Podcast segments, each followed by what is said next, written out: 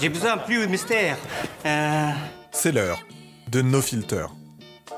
Plus mystérieux encore. J'aimerais figure mystérieux. Essayez de donner mystère mystérieux.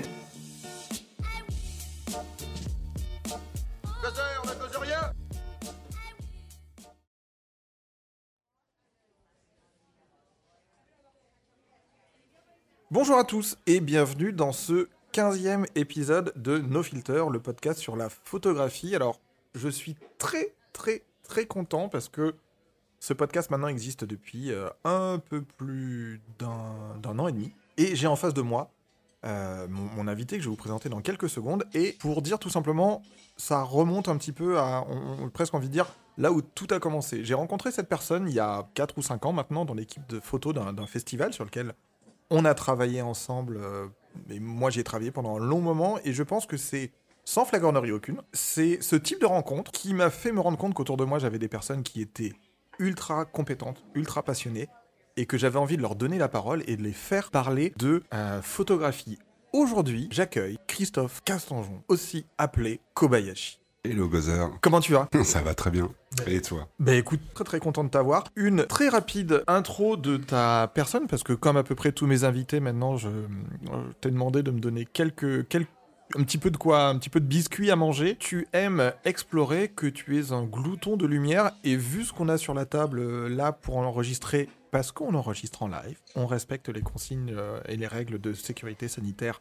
Tu n'es pas qu'un glouton de lumière. Tu as gardé ta capacité d'enfant à t'émerveiller. Et pour finir, tu as dit, tu m'as dit pardon que tu aimais toutes les pizzas, même celles à l'ananas. Ah oui, ça c'est suite à notre échange par mail, hein, savoir qu'est-ce que, qu'est-ce que je préfère, hein, qu'est-ce que je préfère comme pizza? Glouton de lumière, bah oui. Moi je pense que n'importe quel photographe euh, est intéressé à la base pour la lumière. Après l'émerveillement, bah c'est ça, c'est un peu l'idée, c'est qu'à la clé, c'est qu'on est toujours émerveillé. C'est le but. quelque C'est le part, but, ouais.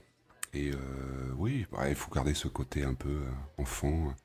Mais du coup, euh, ouais. j'ai- une, une vraie question que je pense que pas mal de personnes se posent là suite à l'intro. Pizza hawaïenne avec euh, sauce barbecue ou pas? Savoyarde. Savoyarde? Ouais, j'aurais dû te dire ça en fait. Ah Non mais team Savoyard. Non mais je, je suis euh, je suis d'accord. Alors on a fait la présentation, on s'est rencontrés dans l'équipe photo du festival Solidays il y a quoi 4 ou 4 ans? On a tout de suite bien matché avec c'est l'époque où une nouvelle vague de photographes est arrivée dont tu as fait partie et c'était super cool. Est-ce que très succinctement tu peux te présenter, me dire qui tu es et qu'est-ce que tu fais? Alors, qui je suis? Euh, Eh bien, alors là, en tant que photographe, euh, ce que je fais, bah, je euh, je parcours un petit peu des, les- la photographie sur des, effectivement, pour des concerts, également dans le domaine du théâtre, euh, et la partie des humoristes, hein, vraiment la partie des scènes des scènes ouvertes, euh, donc euh, beaucoup dans un univers comme ça, pour faire des photos et à la fois aussi également, je suis graphiste et donc je, travaille av- pas mal avec eux pour, pour faire des, affiches, des dossiers de presse, enfin un peu de tout, construire un peu du visuel autour de com, autour de ces artistes-là. Donc voilà, je donne mon coup de patte visuel à la fois sur la photo mais aussi sur le graphisme, voilà. Kobayashi, c'est pas ton Kobayashi, c'est pas ton ton vrai nom Non, ton- alors ton. Kobayashi, ouais, c'est vrai. Alors, euh, j'ai gardé ça parce que euh, l'histoire, c'est que c'était, euh, je sais plus, dans les années 95-16, il y avait un film qui était sorti euh, qui s'appelait Usa Suspect. Et euh, il y avait un personnage qui s'appelait Maître Kobayashi. Bon, J'avais vu ça avec des potes, on était quand même assez éméchés. Et puis, et puis je sais pas, c'est parti comme ça. Ils m'ont donné ce nom-là. Euh, parce que j'essayais d'imiter à ce moment-là le personnage et euh, ça me collait bien. Et euh, Kobayashi, à l'époque en tout cas, c'était un terme, c'était un mot. bon bah voilà, ça vient du japonais, c'est même un nom qui est assez répandu là-bas. hein, de toute façon, c'est comme Dupont. hein. Ça m'est collé. Et c'est eux, c'est eux en fait qui m'ont donné ce, ce nom-là parce que finalement je l'ai gardé. Voilà, je l'ai gardé et puis petit à petit, bon bah quand je commençais à faire un peu de presta.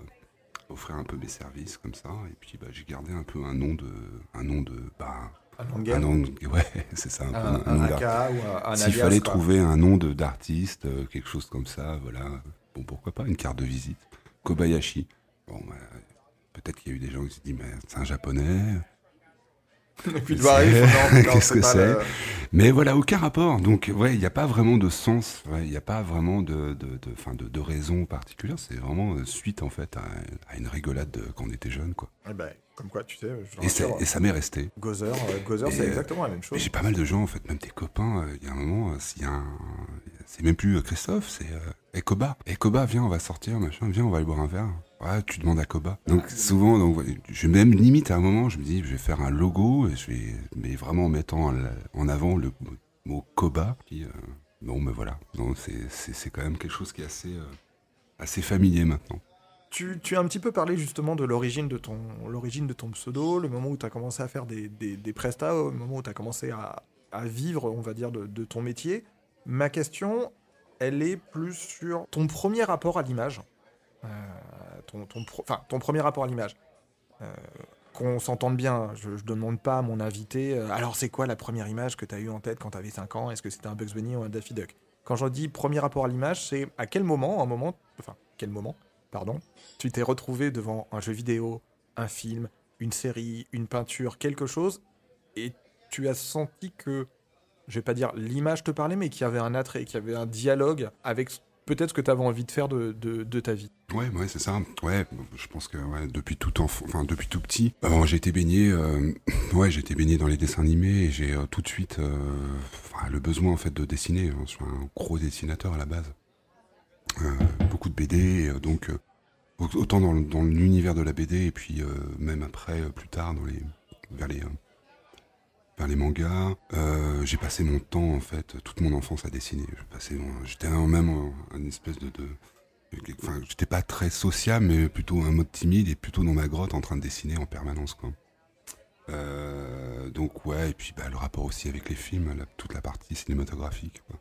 Donc il y avait une sensibilité, je pense plutôt sur la, voilà, sur la, sur l'esthétique des images, de la lumière. Et puis, euh, et puis petit à petit, bah, bon, je pense que les parents, ils, ont fini par accepter l'idée qu'il fallait que j'aille faire des, écoles d'art, quoi.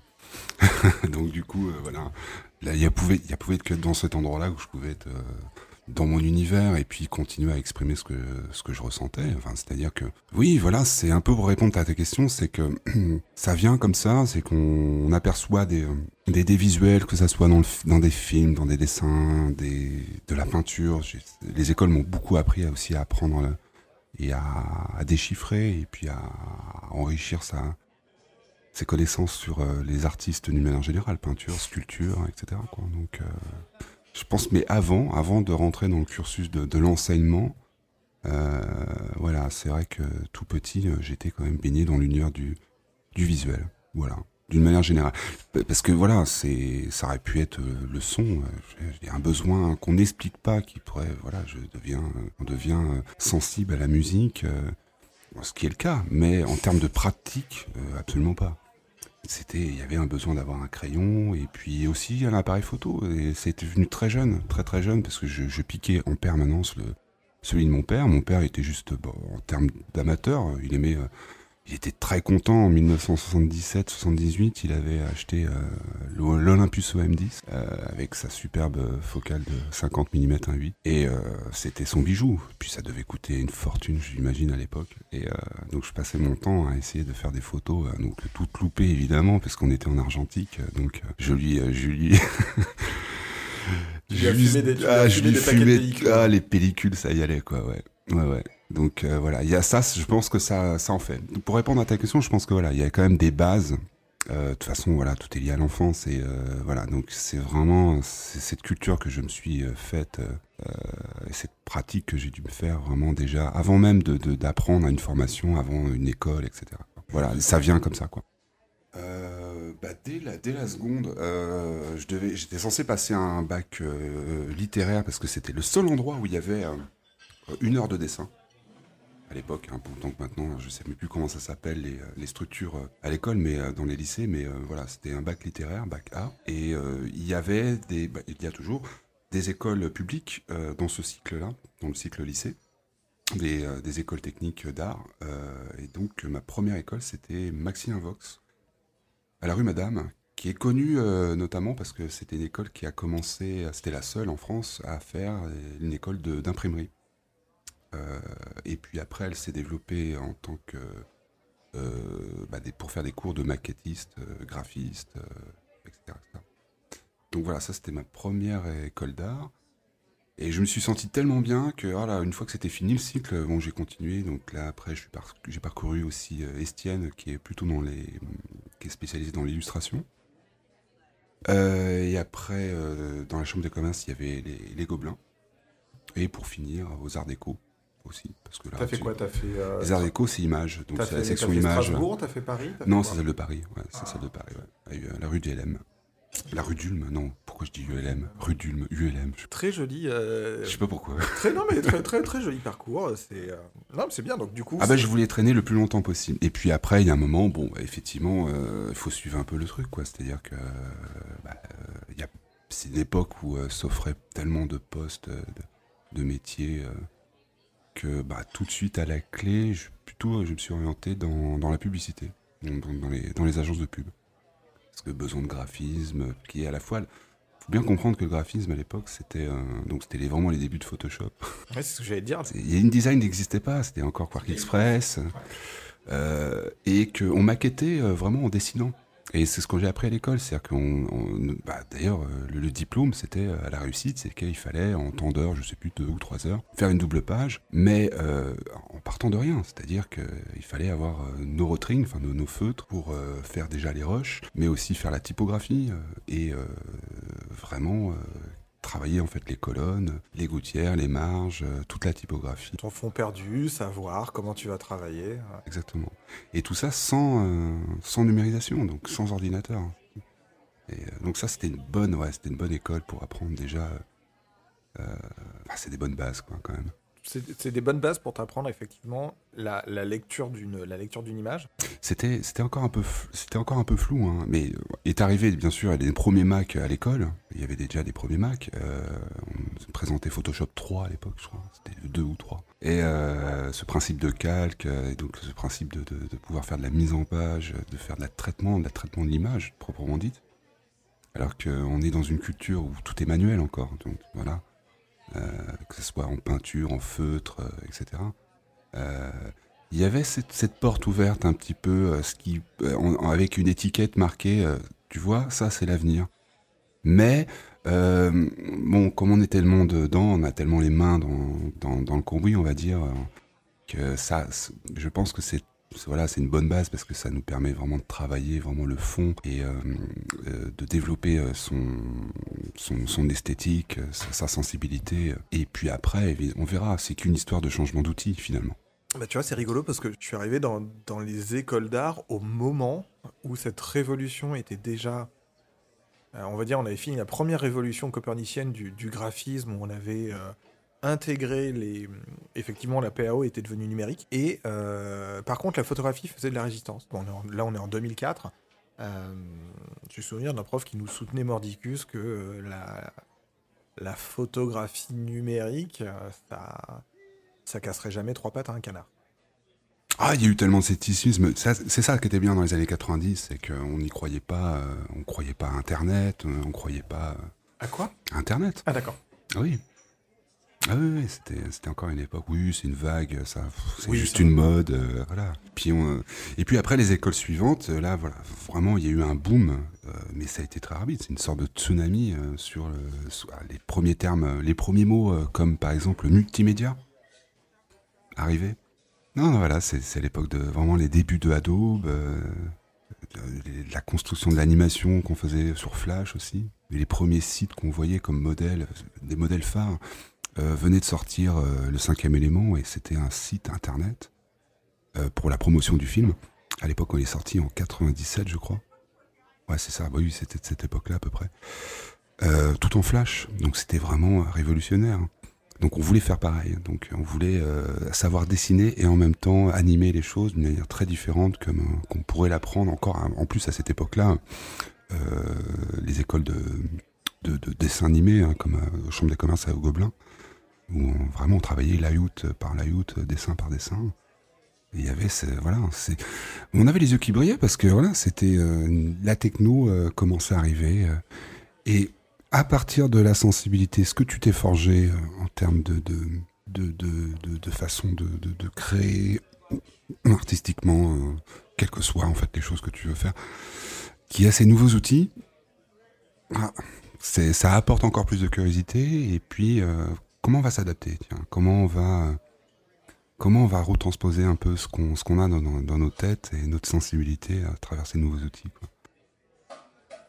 de manière à ce que les, gens comprennent un petit peu pourquoi, euh, toi et euh, comment je vais diviser un peu euh, cet épisode. On va vraiment diviser d'un côté ce que tu vas faire en studio et ce qui relève de ça, et après on va partir sur quelque chose qui prend aussi beaucoup de temps, c'est la photo de voyage et la photo d'astrophotographie. Tu nous parlais tout à l'heure, enfin tu, tu nous expliquais tout à l'heure que de ton ta double connaissance, ton double cursus, tes deux casquettes, plus qu'un qu'un double cursus, de photographe et graphiste. Euh, tu travaillais beaucoup avec du, du théâtre, des choses comme ça. Alors, pour donner une, pour donner une idée un petit peu aux, personnes qui, euh, qui regarderont ton travail, euh, j'en ai pris trois qui pour moi étaient assez emblématiques sur, sur ta manière, enfin sur le résultat. On a eu l'affiche en décembre dernier, si je dis pas de, pas de bêtises, de euh, Bec BD, le DJ set littéraire. On a eu Soren Prévost, Balance ton père. On a eu David Azincote à l'Européen. À chaque fois, ce sont des visuels très particuliers, très expressifs.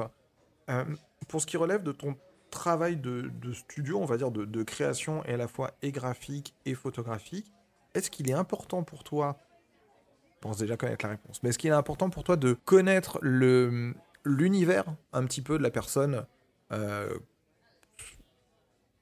Est-ce que, est que tu dois connaître l'univers de la personne dont tu vas illustrer le travail Euh, comment tu travailles un petit peu sur, euh, sur, sur ces parties-là Est-ce que tu pars pars d'un croquis Est-ce que tu pars d'une idée Est-ce que c'est une photo qui amène ensuite une affiche? C'est un peu, c'est un peu exactement. J'ai eu une conversation téléphonique ce matin pour, bah, justement, on est dans une période un peu incertaine sur le, évidemment sur le sur le théâtre, mais qu'il y a des projets en cours euh, d'affiches, hein, évidemment, parce qu'on prépare quand même le, eh ben, le, Le déconfinement. le déconfinement tout simplement. On ne sait pas, en- on sait pas en quelle Euh, année, mais euh, le déconfinement. voilà, le monde d'après euh, qui se prépare de toute façon quoi qu'il en soit et c'est le même ouais le- la même réponse euh, un metteur en scène euh, qui me demandait j'ai besoin de faire une affiche de, de- sur une ma nouvelle pièce et euh, comment on procède? Parce que j'ai besoin donc de photos euh, pour mettre en avant euh, justement dans la pièce il y a deux personnages qui ont dans lequel en fait la, photo est primordiale. Parce que en fait c'est là que va exprimer en fait un jeu de regard, une situation. Déjà la première des choses c'est déjà vraiment bien définir comment le pitch, hein, c'est de connaître en fait un peu évidemment toute l'histoire. Et puis de s'imprégner le plus possible, d'avoir une direction artistique sur du début à la fin. C'est-à-dire que c'est vrai que moi ça m'arrive que je récupère des photos qui ont été faites de, bah, d'autres collègues hein, et que je je développe que la partie euh, graphique. Euh, c'est intéressant aussi d'avoir de faire les deux, de faire le combo euh, photo et graphisme en même temps. Pourquoi? Parce que c'est vrai qu'on a une, visibilité complète sur le sur le cursus. hein. C'est-à-dire que c'est intéressant d'avoir un, point de vue très technique et à la fois euh, très rigoureux sur l'esthétique au moment où on fait la photo, et que après qu'on on n'a plus qu'à ça tout coule, hein. c'est-à-dire tout suit pour pouvoir développer après la mise en page. Quoi. Donc ça, c'est c'est quand même euh, intéressant. Ce qui se passe, c'est que voilà, je leur fais plusieurs maquettes, hein, donc on, on essaye de vraiment rentrer. Ce que je demande, c'est de vraiment rentrer euh, dans le dans, l'univers en fait qu'ils demandent. Des fois, il y en a des personnes qui savent pas réellement, ils sont pas encore une une, ligne très très très précise en fait sur ce qu'ils veulent faire. Donc moi, je peux les aider. Donc c'était le cas de Hazenkot. Euh, inflammable, on cherchait une idée euh, particulière.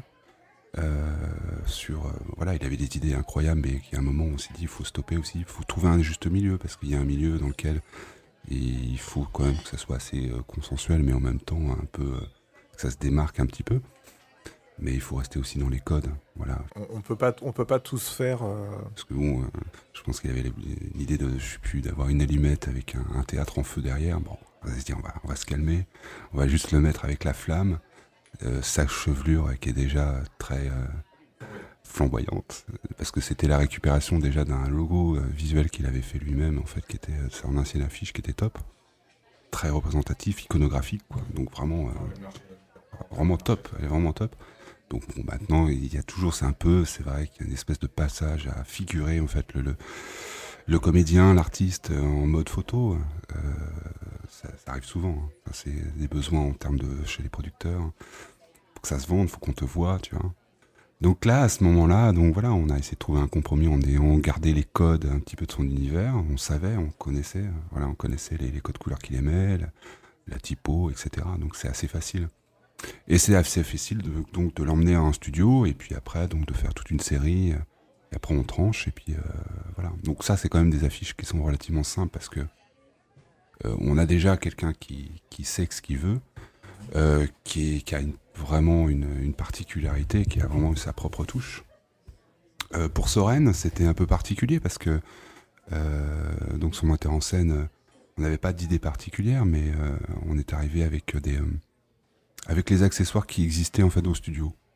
Donc euh, là, on est vraiment dans. Tu as bien fait de poser ce, sujet-là parce que c'était l'inverse, c'est-à-dire que c'est un peu, je vais te dire, je vais t'avouer, on arrive, bon, qu'est-ce qu'on fait?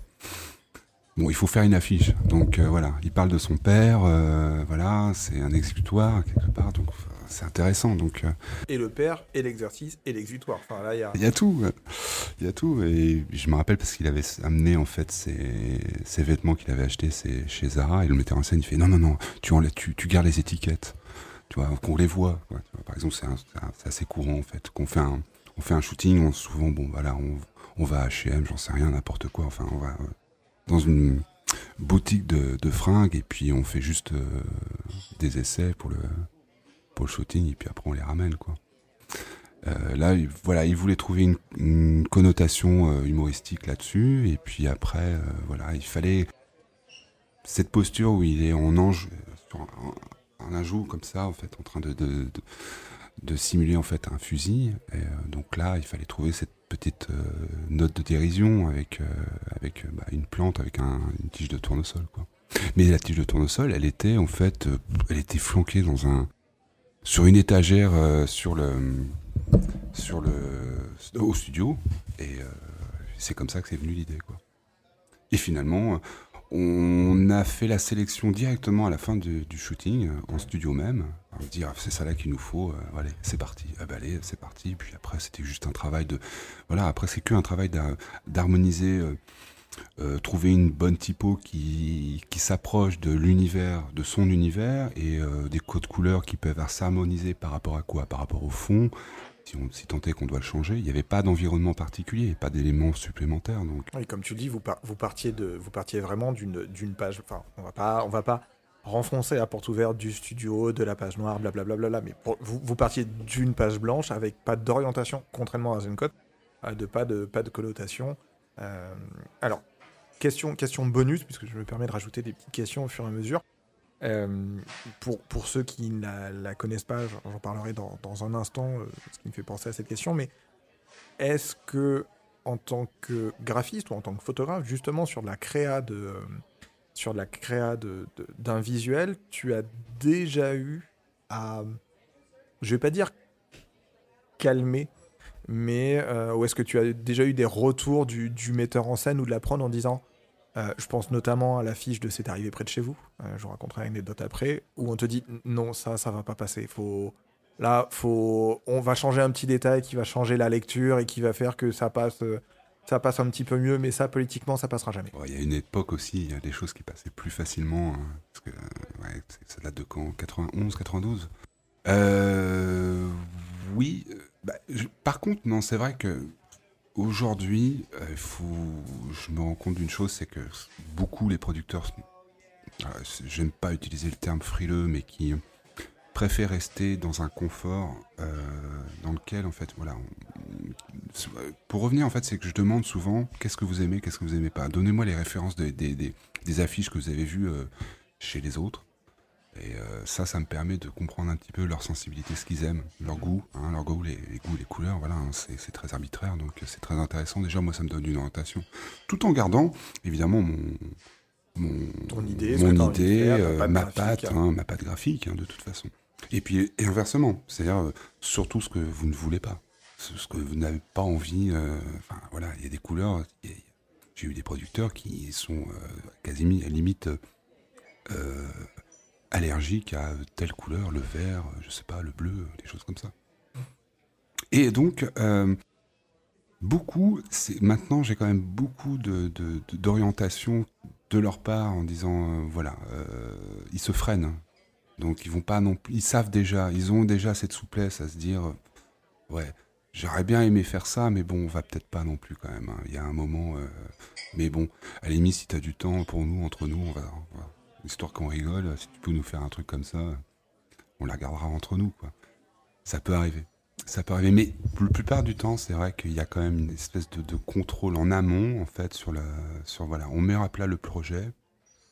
Euh, et puis bon, quand il y a des personnes qui n'ont pas vraiment d'idées et qu'on leur soumet, évidemment, c'est tout de suite là qu'il y a un filtrage. euh, Il y a, euh, voilà, on sait qu'il y a un périmètre qu'on dépasse pas, quoi. Donc je trouve qu'il y a quand même un contrôle déjà en amont qui est plus, qui est quand même plus équilibré, quoi. Que avant, euh, oui, euh, bon, allez, vas-y, euh, ta carte blanche. euh, et puis même après la validation, c'est- il n'y en a pas. C'est-à-dire, ouais, ouais, c'est bien, c'est parfait. Bon, c'est-à-dire que c'est- la foire à tout, quoi. Bah, justement, avant le, avant la, bah, t'as déjà un petit peu répondu à, à une Voilà. question qui va venir, mais avant de vous livrer la, la, la- la suite, en fait, C'est dommage, hein, d'ailleurs. très rapidement cette anecdote autour de c'est arrivé près de chez vous. Donc, il faut savoir quand même qu'à la base, Benoît Poulvord, si je dis pas de bêtises, euh, je sais pas s'il a, je sais pas, alors, je veux pas dire de bêtises, je veux pas donner trop de précision. Est-ce qu'il a fait de la typographie Enfin voilà, il a un passé de, non, il a voulu faire de la, du dessin de BD. Donc c'est c'est c'est quelqu'un avec une, une, une- des bonnes idées créatives comme ça. Et pour euh, c'est arrivé près de chez vous. Euh, si vous voyez, je vous invite à faire une petite pause sur le podcast, à aller chercher l'affiche de C'est arrivé près de chez vous. Pour les personnes qui ne vont pas faire ça, je vous la décris tout simplement. On voit Benoît Poulvord en contre-plongée. Donc, plongée, c'est qu'on regarde vers ses pieds, contre-plongée, c'est qu'on regarde en gros euh, vers le ciel. Donc, on comprend que on voit Benoît Poulvord qui tire avec un, pistolet, avec un silencieux euh, dans quelque chose. On ne voit pas ce que c'est. Il y a une gerbe de sang qui sort et il y a un dentier. Il y a un dentier qui, il y a un dentier qui, qui dépasse. Et en fait, l'affiche originelle, c'était avec une tétine. Et le fait de faire comprendre que sur une affiche en noir et blanc, entre sidé au 9 mm à bout portant, euh, les générations futures, c'est pas passé. On s'est dit, bien avant le Covid, c'est pas grave, euh, on peut mettre une grand-mère. Ça va passer. Tous mes respects aux grand-mères qui écouteraient ou aux grands-parents qui écouteraient naturellement cette, euh, cet épisode. Ah, Ça soulève une question, c'est savoir effectivement le film original, je sais pas s'il a été coupé après, euh, parce que il y a quand même cette, ce passage. Ce, ce passage avec la grand-mère, Mamie Tromblon, mais bien sûr. Voilà, et puis même un passage où euh, voilà, il tue un enfant. Quoi. Oui, non, mais, mais, mais voilà. Mais, Et euh, du coup, euh, ça, euh, Oui, mais ça, si tu veux, c'est la différence entre le temps de lecture d'une affiche et d'un film ou d'un morceau de, morceau de musique. Le truc, tu l'as, immédiatement. Ça me permet d'embrayer sur quelque chose que tu viens de dire. Euh, alors, pas tellement, et c'est ça qui est intéressant, c'est pas tellement sur des productions de théâtre, beaucoup sur des productions de cinéma. Il y a, j'ai utilisé deux mots, euh, ils sont, je pense, assez, euh, assez forts et assez honnêtes. Il y a beaucoup de plagiat et beaucoup de resuçage. Quand on voit les, les, les descendants, oui, on va dire ça comme ça, les rejetons, euh, la progéniture des premières affiches de Star Wars. Et là, bah, je vous invite à regarder les affiches de la dernière trilogie et les affiches de la dernière trilogie de Star Wars, quoi qu'on en pense. Euh, et les affiches euh, des derniers Marvel, on est dans les mêmes codes couleurs, on est dans les mêmes séparations, on est dans les mêmes lignes oui, oui, il graphiques. y a un retour à ça. ouais. Il y a, enfin, ça- là, c'est c'est même plus qu'un retour. Euh, Il y a eu un retour depuis même Stranger Things, en fait. hein, exactement. série, mais, mais- il y a- exactement. Il y a une nostalgie années 80. euh, donc, effectivement, les affiches étaient dessinées. J'ai oublié le nom, on en parlera peut-être dans la. Je te redonnerai Dans le la nom. suite, ouais, tu Je redonneras. donnerai le nom. On qui- qui est mettra le très lien, connu, euh. extrêmement connu. C'est un affichiste euh, qui a fait tellement de films, donc, dont euh, Star Wars, les Indiana Jones, etc.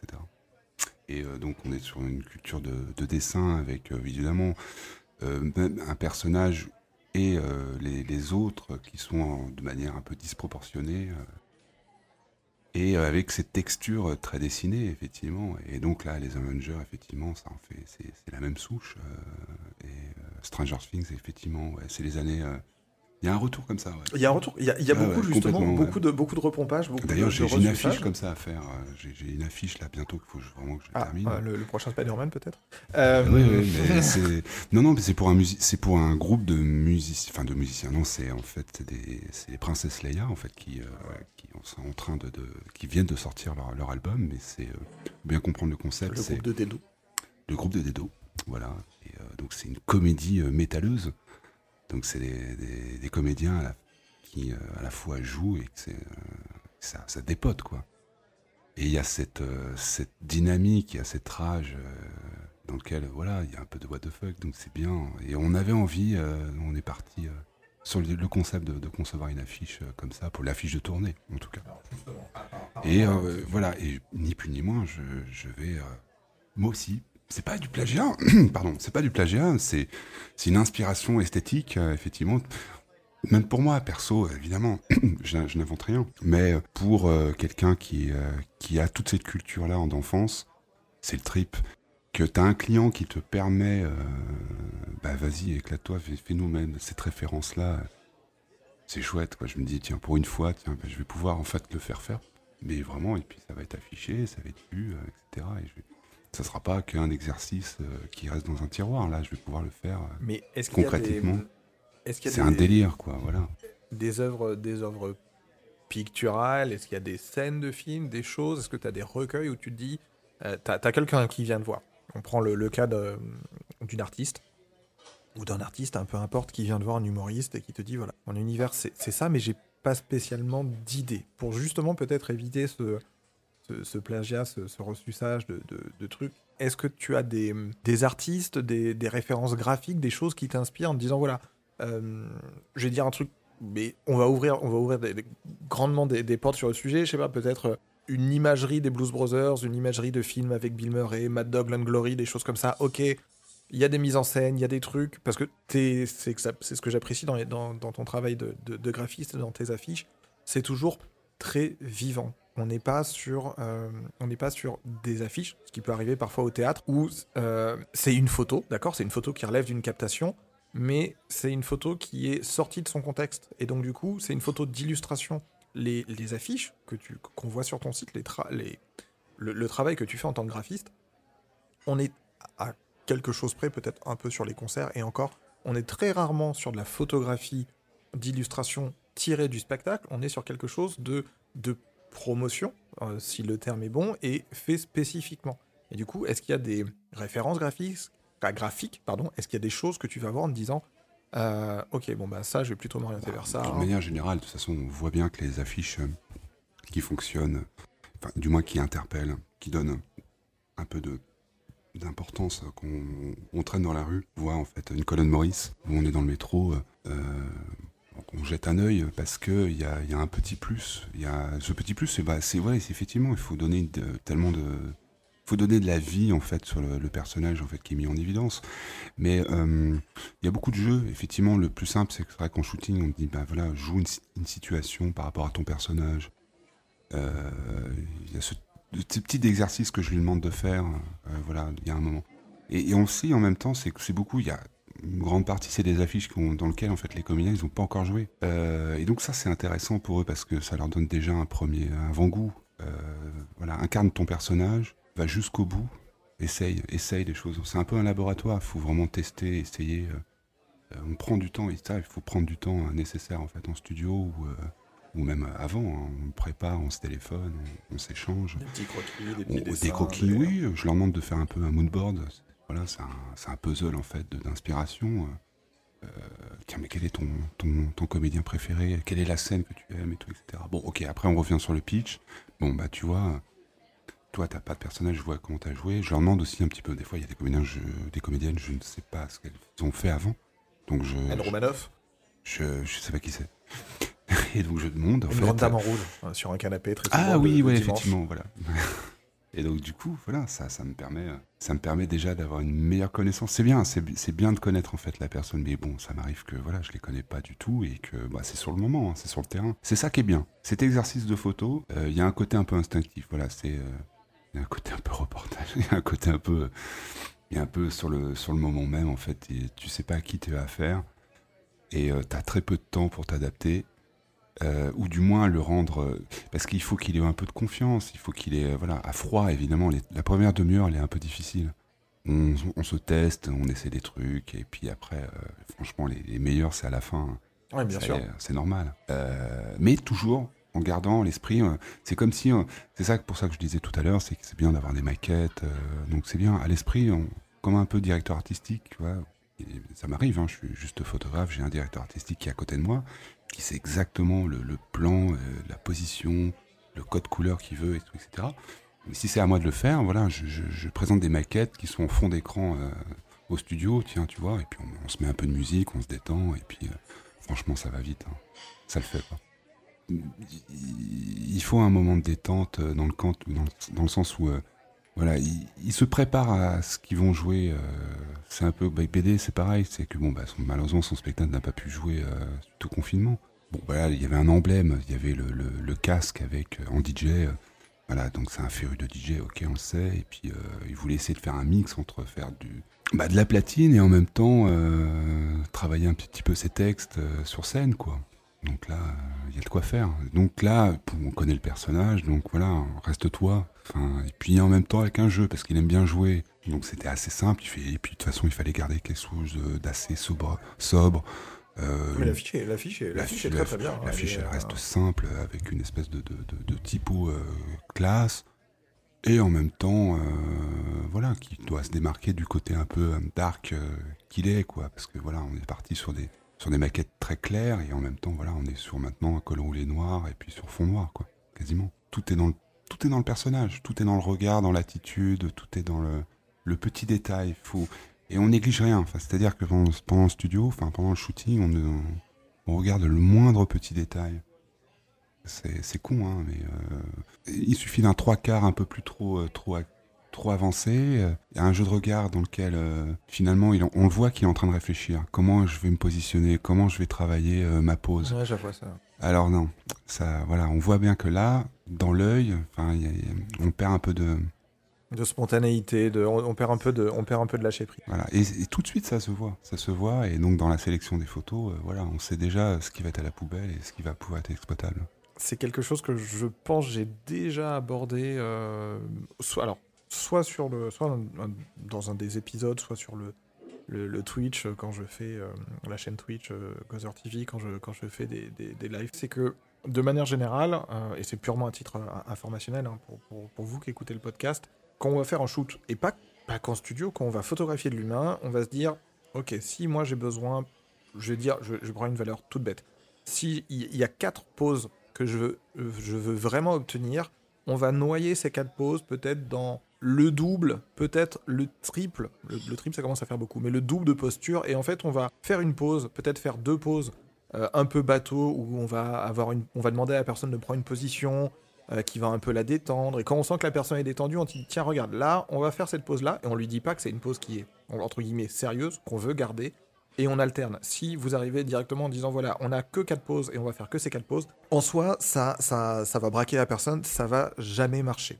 En termes de matériel sur le, sur le studio, tu, tu travailles avec quoi? Tu travailles avec euh, quel type, plus ou moins quel type de lumière euh, Mmh, euh, mon studio, bah, euh, euh, en termes de lumière, oui, en flash, hein, de toute façon. Tout début, j'avais commen- j'avais commencé mes débuts en- avec de la lumière continue. Euh, mais non, non, essentiellement en flash. euh, tu veux les marques? C'est plus des, des questions. Alors oui, tu peux, tu peux, tu peux te dire les marques. Il y a pas de, il y a pas spécialement de problème. Je... Non, mais c'est vrai qu'il y a des setups un peu.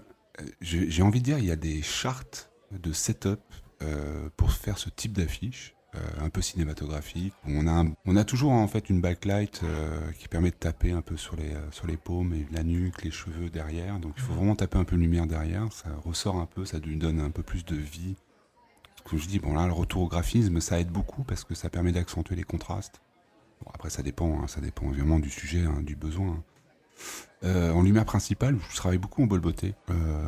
Beaucoup, assez beaucoup, Euh, euh, et en backlight, beaucoup avec des strips. Donc, euh, pour vraiment taper vraiment la lumière de, de derrière, vraiment que ça vaille de- des cheveux jusqu'à quasiment au niveau de la ceinture. Quoi. Donc là, sur des strips quand même qui sont d'un mètre. ouais, c'est ça, d'un mètre soixante à peu près sur 30 cm. Voilà, donc c'est des, des box qui, avec nid d'abeille qui permettent vraiment de faire un focus, de vraiment d'orienter la lumière vraiment très ciblée, ça aiguise un peu. Donc ça j'aime beaucoup. Euh, ça peut être par, alors il peut y avoir un duo, donc euh, gauche-droite, ou alors une seule, une seule en fait, un retour lumière derrière et puis euh, la lumière principale en, flash beauté. Ça dépend, ça dépend. Mais c'est vrai que les setups se ressemblent assez souvent. c'est marrant.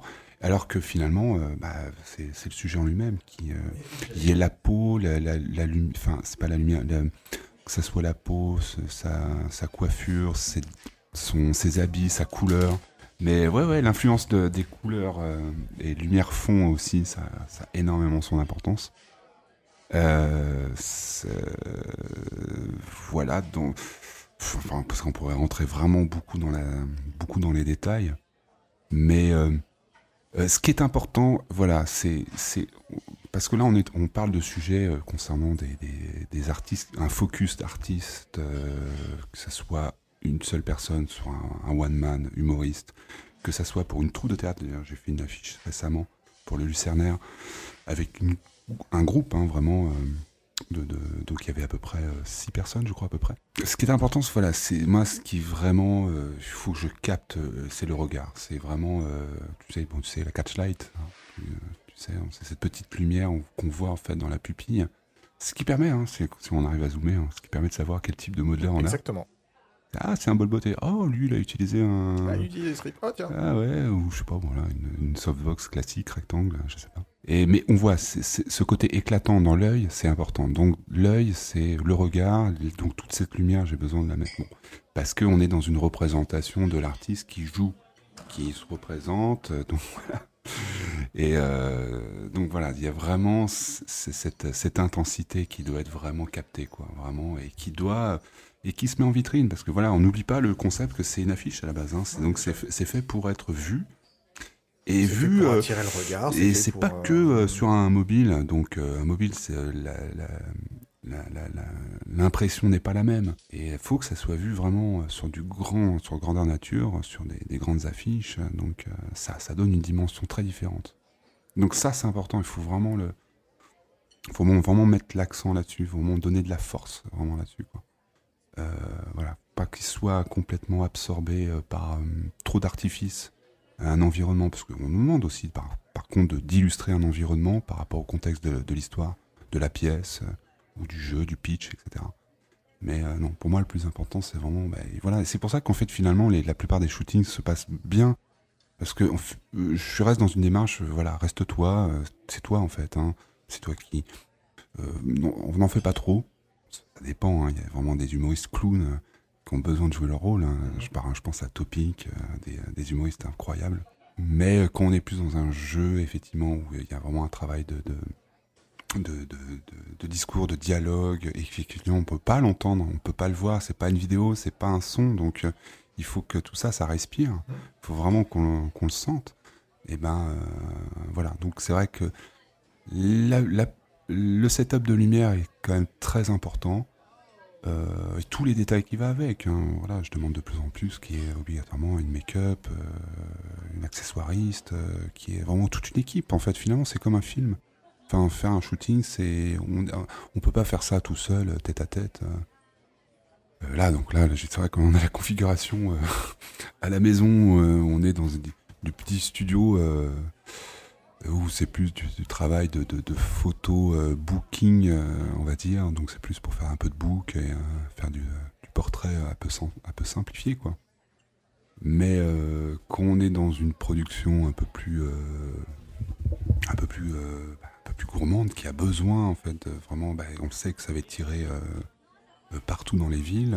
Donc là, effectivement, ça va être vu par les attachés de presse à la télé, etc. Donc il faut vraiment, effectivement, qu'on est, c'est normal. C'est Oui, c'est certain que quand on te demande vite, vite, euh, est-ce que tu peux me sortir tes visuels HD pour euh, le spectacle de Sorène Prévost qui passe euh, à Télématin euh, Il faut que tu aies un truc qui soit. Oui, Tu peux pas te permettre, tu peux pas te permettre de donner un truc en 800, 800, Ouais, ouais, 72 dpi. Bon, Ça va gueuler un peu. Si vous vous demandez ce que c'est que du 800 par 800 et du 72 dpi, arrêtez tout tout de suite, s'il vous plaît. Allez écouter l'épisode 3, Tabula Rasa, et revenez après.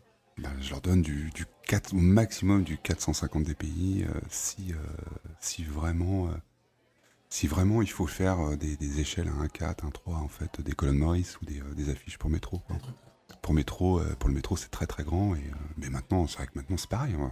c'est un autre débat. hein. Il y a- il y, a, il y a une technologie en, en termes d'impression, on rip ce qu'on veut quoi. rip On rip un timbre poste et bah, d'un coup il est sur une affiche 4 par 3 dans le métro. En termes de matériel, tu es sur quoi? Tu es sur. euh, Alors, moi, j'ai la réponse parce que je, l'ai sous les yeux. Mais euh, vas-y, vas-y, prends les bonbons, on fait du bruit, y a pas de, y a pas de souci. Tu es sur du moyen format, tu es sur du 24-36, tu es sur du. Tu es sur du. euh, derrière, quand tu travailles. alors, plein de questions en même temps, mais quand tu travailles. tu travailles en mode capture, par exemple, avec des, logiciels comme Capture One, ou tu vas travailler à la carte et tu vas décharger ensuite. Comment tu vas, euh, comment tu vas, euh, comment tu vas faire Ouais, depuis peu, euh, Capture One, c'est vraiment bien. Franchement, euh, c'est quand même le top. hein. Capture One, ouais, depuis peu, en, en synchro. Mais ça dépend. c'est- Des fois, donc, des prods louent, louent, un studio clé en main dans lequel j'ai tout le matériel. Il y a un assistant là-bas qui, qui permet de faire configurer. j'ai juste amené en fait mon Mac et puis. C'est toujours le même studio Non, non, alors je, moi je suis très souvent en fait dans une asso euh, qui est euh, euh, au sud de Paris, dans le, dans le 13e, euh, qui est fermée actuellement évidemment. Mais euh, effectivement, euh, là j'ai laissé un petit peu, euh, c'est un peu ma deuxième maison quoi. Donc c'est une asso parce qu'effectivement c'est du matériel qui est pas non plus, euh, c'est pas non plus euh, le must, mais euh, c'est vraiment euh, au fur et à mesure on alimente, on complémente en fait de, matériel. J'ai un peu tout là-bas quoi. Euh, je dis pourquoi parce que c'est pas du profote. hein, voilà, on n'est pas sur du. Il y a un peu des lynchrome et des marques chinoises, mais j'ai envie de te dire, ça suffit. enfin, ça fait ça, le job. ça dépend, ça dépend ce que Ça tu fait veux le faire job, après. euh, Alors, à partir du moment qu'on n'est pas dans, voilà, oui, effectivement, on n'est pas dans des secteurs mode, bon, ça va. Parce qu'il y a une, il y a une esthétique, une exigence euh, tellement euh, accrue qu'il faut, qu'il faut effectivement travailler sur du, du matériel un peu plus conséquent. Mais là, non. Là, pour te dire, le parc, c'est voilà, c'est des, des 600 watts. on a sur du 400, 600, 600 joules. Euh, plein de modeleurs à droite à gauche, euh, que ce soit, euh, je te dis, du bol botté, du strip, du, du parapluie. un peu de tout. En, boîtier réflexe, oui, voilà, en boîtier, je suis toujours en réflexe. Moi, je suis sur Nikon, hein, de toute façon. J'ai mon bon vieux D810. On- toujours pas passé au D850. Mais pourquoi? Bon, il a un capteur de 36 millions de pixels, c'est suffisant. C'est déjà, il fait la taille du, du, du format A2. Déjà, la photo native, elle est déjà en format A2. Donc c'est cool. déjà. Donc euh, j'ai pas besoin, euh, on n'a pas besoin de plus. On n'a pas vraiment besoin de plus. Il m'est arrivé de faire des affiches à partir de, de photos de base def. hein. 72 dpi, hein, voilà. Après, euh, graphiste, graphiste voilà, comme hein. toi, qu'on te, demande de Voilà, faire de hein. qu'on te demande de faire de la commande et qu'on te dit, bon, alors, telle personne, alors dans d'autres domaines que du spectacle, hein, mais euh, tiens, il va y avoir telle et telle personne sur l'affiche, et euh, bah tiens, on, on te donne les photos de, de portraits que, que telle personne t'a envoyé, et tu te rends compte que elle a, pris, elle a pris les photos qui sont sur son compte Facebook ou des trucs comme ça, tu fais, mais c'est du 72 dpi, c'est du 250 par 250, même sur un A3 ou A3+, ce sera moche. Après, Mais- voilà, ça dépend du setup. Euh, il y a un setup qui est pas. Il y a des limites, il y a des périmètres qu'on peut pas faire avec le studio où je suis dans le 13e parce qu'il est assez petit. Il est plus fait pour du portrait, je dirais, ou du plein pied euh, pour euh, aller 3 4 personnes. Et 4 personnes, c'est très bien. Donc, on est sur des focales plutôt 50, euh, 50, euh, 85. 85. Il est un peu juste, tu vois. Je trouve qu'il est un peu juste pour du, euh, plein pied en groupe, par exemple. Mais euh, ça m'arrive qu'on m'emmène, euh, bah, qu'on dit, bah, rendez-vous à tel ou tel studio. Là, on a des, studios énormes qui sont vraiment très hybrides, qui sont plus adaptés à la fois pour faire de la captation vidéo, faire des tournages de toutes sortes, etc. Donc là, effectivement, là, je m'amuse beaucoup plus sur des focales où j'aime beaucoup travailler en 85, même, même, en, même avec un zoom euh, 70-200. hein. Ça arrive. Euh, voilà, donc euh, en perso, à terre de perso, voilà, je- j'emmène tout, que ça soit un- quel que soit le studio, voilà, je- je- j'emmène mon, mon réflexe des, 800, des 810 et puis euh, dans mon parc c'est souvent le 50, un peu de 24-70 si, euh, de temps en temps, Euh, et euh, et puis bah, surtout le 85. hein. Qui ne fait pas du portrait avec son 85 Ou Voilà. qui n'a pas, qui n'a Voilà. pas une- un zoom sur lequel il vient se bloquer à 85 pour, faire Voilà. son, pour venir faire Ouais. du, portrait. Ouais, ouais, ouais. Euh, voilà, et puis après, bon, bah, tous les accessoires nécessaires, hein, comme d'habitude. euh. Ça dépend. Après, le studio dont je parlais, en fait, on n'est pas forcément sur des, euh, des générateurs. Euh, D'où des certains qui sont intéressants de travailler sur, euh, sur, euh, sur ce type de, de processus euh, euh, dans lequel voilà, voilà, c'est quand même beaucoup plus agréable si on a envie d'avoir vraiment le, le- le doigt très nerveux en fait sur son obturateur et qu'on enchaîne, on enchaîne en fait en termes de, de photos, euh, Euh, le temps de recyclage, et euh, c'est le jour et la nuit. Alors, on- Alors, pour préciser, oui. Ouais, Parce qu'il y a si tu veux bien, voilà, moi ça me parle. rapide. euh, Oui, voilà. Après, on, on s'adresse à des personnes, comme on disait, on, on discutait déjà, on en discutait avant le, avant le début du record. Est-ce que tu peux me préciser euh, la notion de générateur, la notion de sans générateur, juste que les personnes comprennent un juste- petit peu Non, euh, Vraiment pour synthétiser, pour faire simple, il y a, il y a un flash. Peut, un flash, il peut avoir son propre euh, générateur. Il est sous, il est sous tension en fait avec sa propre prise directement. Il est branché directement, donc après synchronisé évidemment avec son boîtier. Et ou sinon, on a vraiment que des têtes flash qui n'ont pas nécessairement d'autonomie, enfin qui n'ont pas d'accès euh, prise, qui sont plutôt euh, reliés avec des générateurs dans lequel ça permet de gagner énormément en puissance de recyclage de, de d'éclair. c'est quoi le recyclage Bon, alors vas-y. euh, Non, non, mais Je non, je t'en prie, je t'en prie. Non, non, c'est juste le. Vas-y. Non, je t'en prie, je t'en prie. Mais bon, ça sert, ça sert essentiellement pour, euh, par exemple, des terrains. euh, on parlait de mode, effectivement, on est, en, on est en train de travailler quasiment image sur image. C'est comme si on faisait un film, on faisait 24 images à la seconde, mais avec des recyclages de, de, de flash, euh, d'éjections de, de lumière en fait qui, qui sont faites quoi. C'est, ça n'a rien à voir. Que euh, un recyclage qui est fait avec euh, une, enfin une seconde déjà, c'est, beaucoup. C'est énorme. Ça arrive. Ça arrive, mais euh, pour, alors, pour les personnes qui l'auront compris, même si on l'a pas formulé, le Euh, recyclage, c'est le, un c'est- c'est le 250e. temps de cycle, on va dire, entre Mm. le, le flash que vous venez d'émettre quand vous avez appuyé sur votre déclencheur et la possibilité de faire le nouveau. le cycle est plein et vous pouvez de nouveau déclencher, en fait. Ouais, ça va être ça votre, ça va être ça votre valeur. Effectivement, une seconde. Vous imaginez bien que si vous devez travailler beaucoup, une seconde entre chaque shoot, parfois pour capturer une émotion, pour capturer un, un regard, ça va être un peu compliqué. Vous allez encore me dire que je peste et que je fais mon vieux con. Euh, mais si vous avez la possibilité de mettre le mode connecté euh, d'un certain logiciel qui s'appelle Lightroom et le mode connecté d'un autre logiciel qui s'appelle Capture One, bah, vous allez vous rendre compte de la différence de temps d'importation dans votre ordinateur entre deux photos. Maintenant, si vous faites ça sur la nature morte, bon, honnêtement, la limite, c'est pas très grave. Ou tout simplement parce que Si vous faites ça sur du studio. c'est une pause parce qu'il y a une pause euh, finalement. Si vous faites ça sur de l'humain, c'est quand même beaucoup sujet, plus euh, Le sujet euh, doit rester immobile. Bon bah là ça va, hein, tout va bien. Ça dépend, ça dépend vraiment du thème. Mais euh, effectivement, quand on a des modèles, par exemple pour faire des catalogues de la Redoute, euh, défile. Vas-y, fais ton défile. Tu défiles et puis euh, il faut capter absolument le maximum d'images quoi. Ouais, bien sûr. Donc c'est c'est autre chose quoi. On continue cette deuxième partie maintenant sur de l'astrophotographie, puisque c'est aussi quelque chose. Enfin, on va parler d'astrophotographie, on va parler beaucoup de photographie de voyage, puisque ce sont deux pratiques, euh, pratiques qui sont les tiennes et sur, sur lesquelles tu, tu fais des choses que je trouve moi assez intéressantes. Donc, on va appeler la, la photographie de concert, la photographie de studio, de voyage, l'astrophotographie, sont des choses à la fois, certes, très différentes. Enfin, c'est l'environnement qui va changer. On va dire ça va être la place de l'humain, mais on va voir ça dans, la suite des questions. Est-ce que pour toi, entre toutes ces pratiques, il y a un, fil conducteur?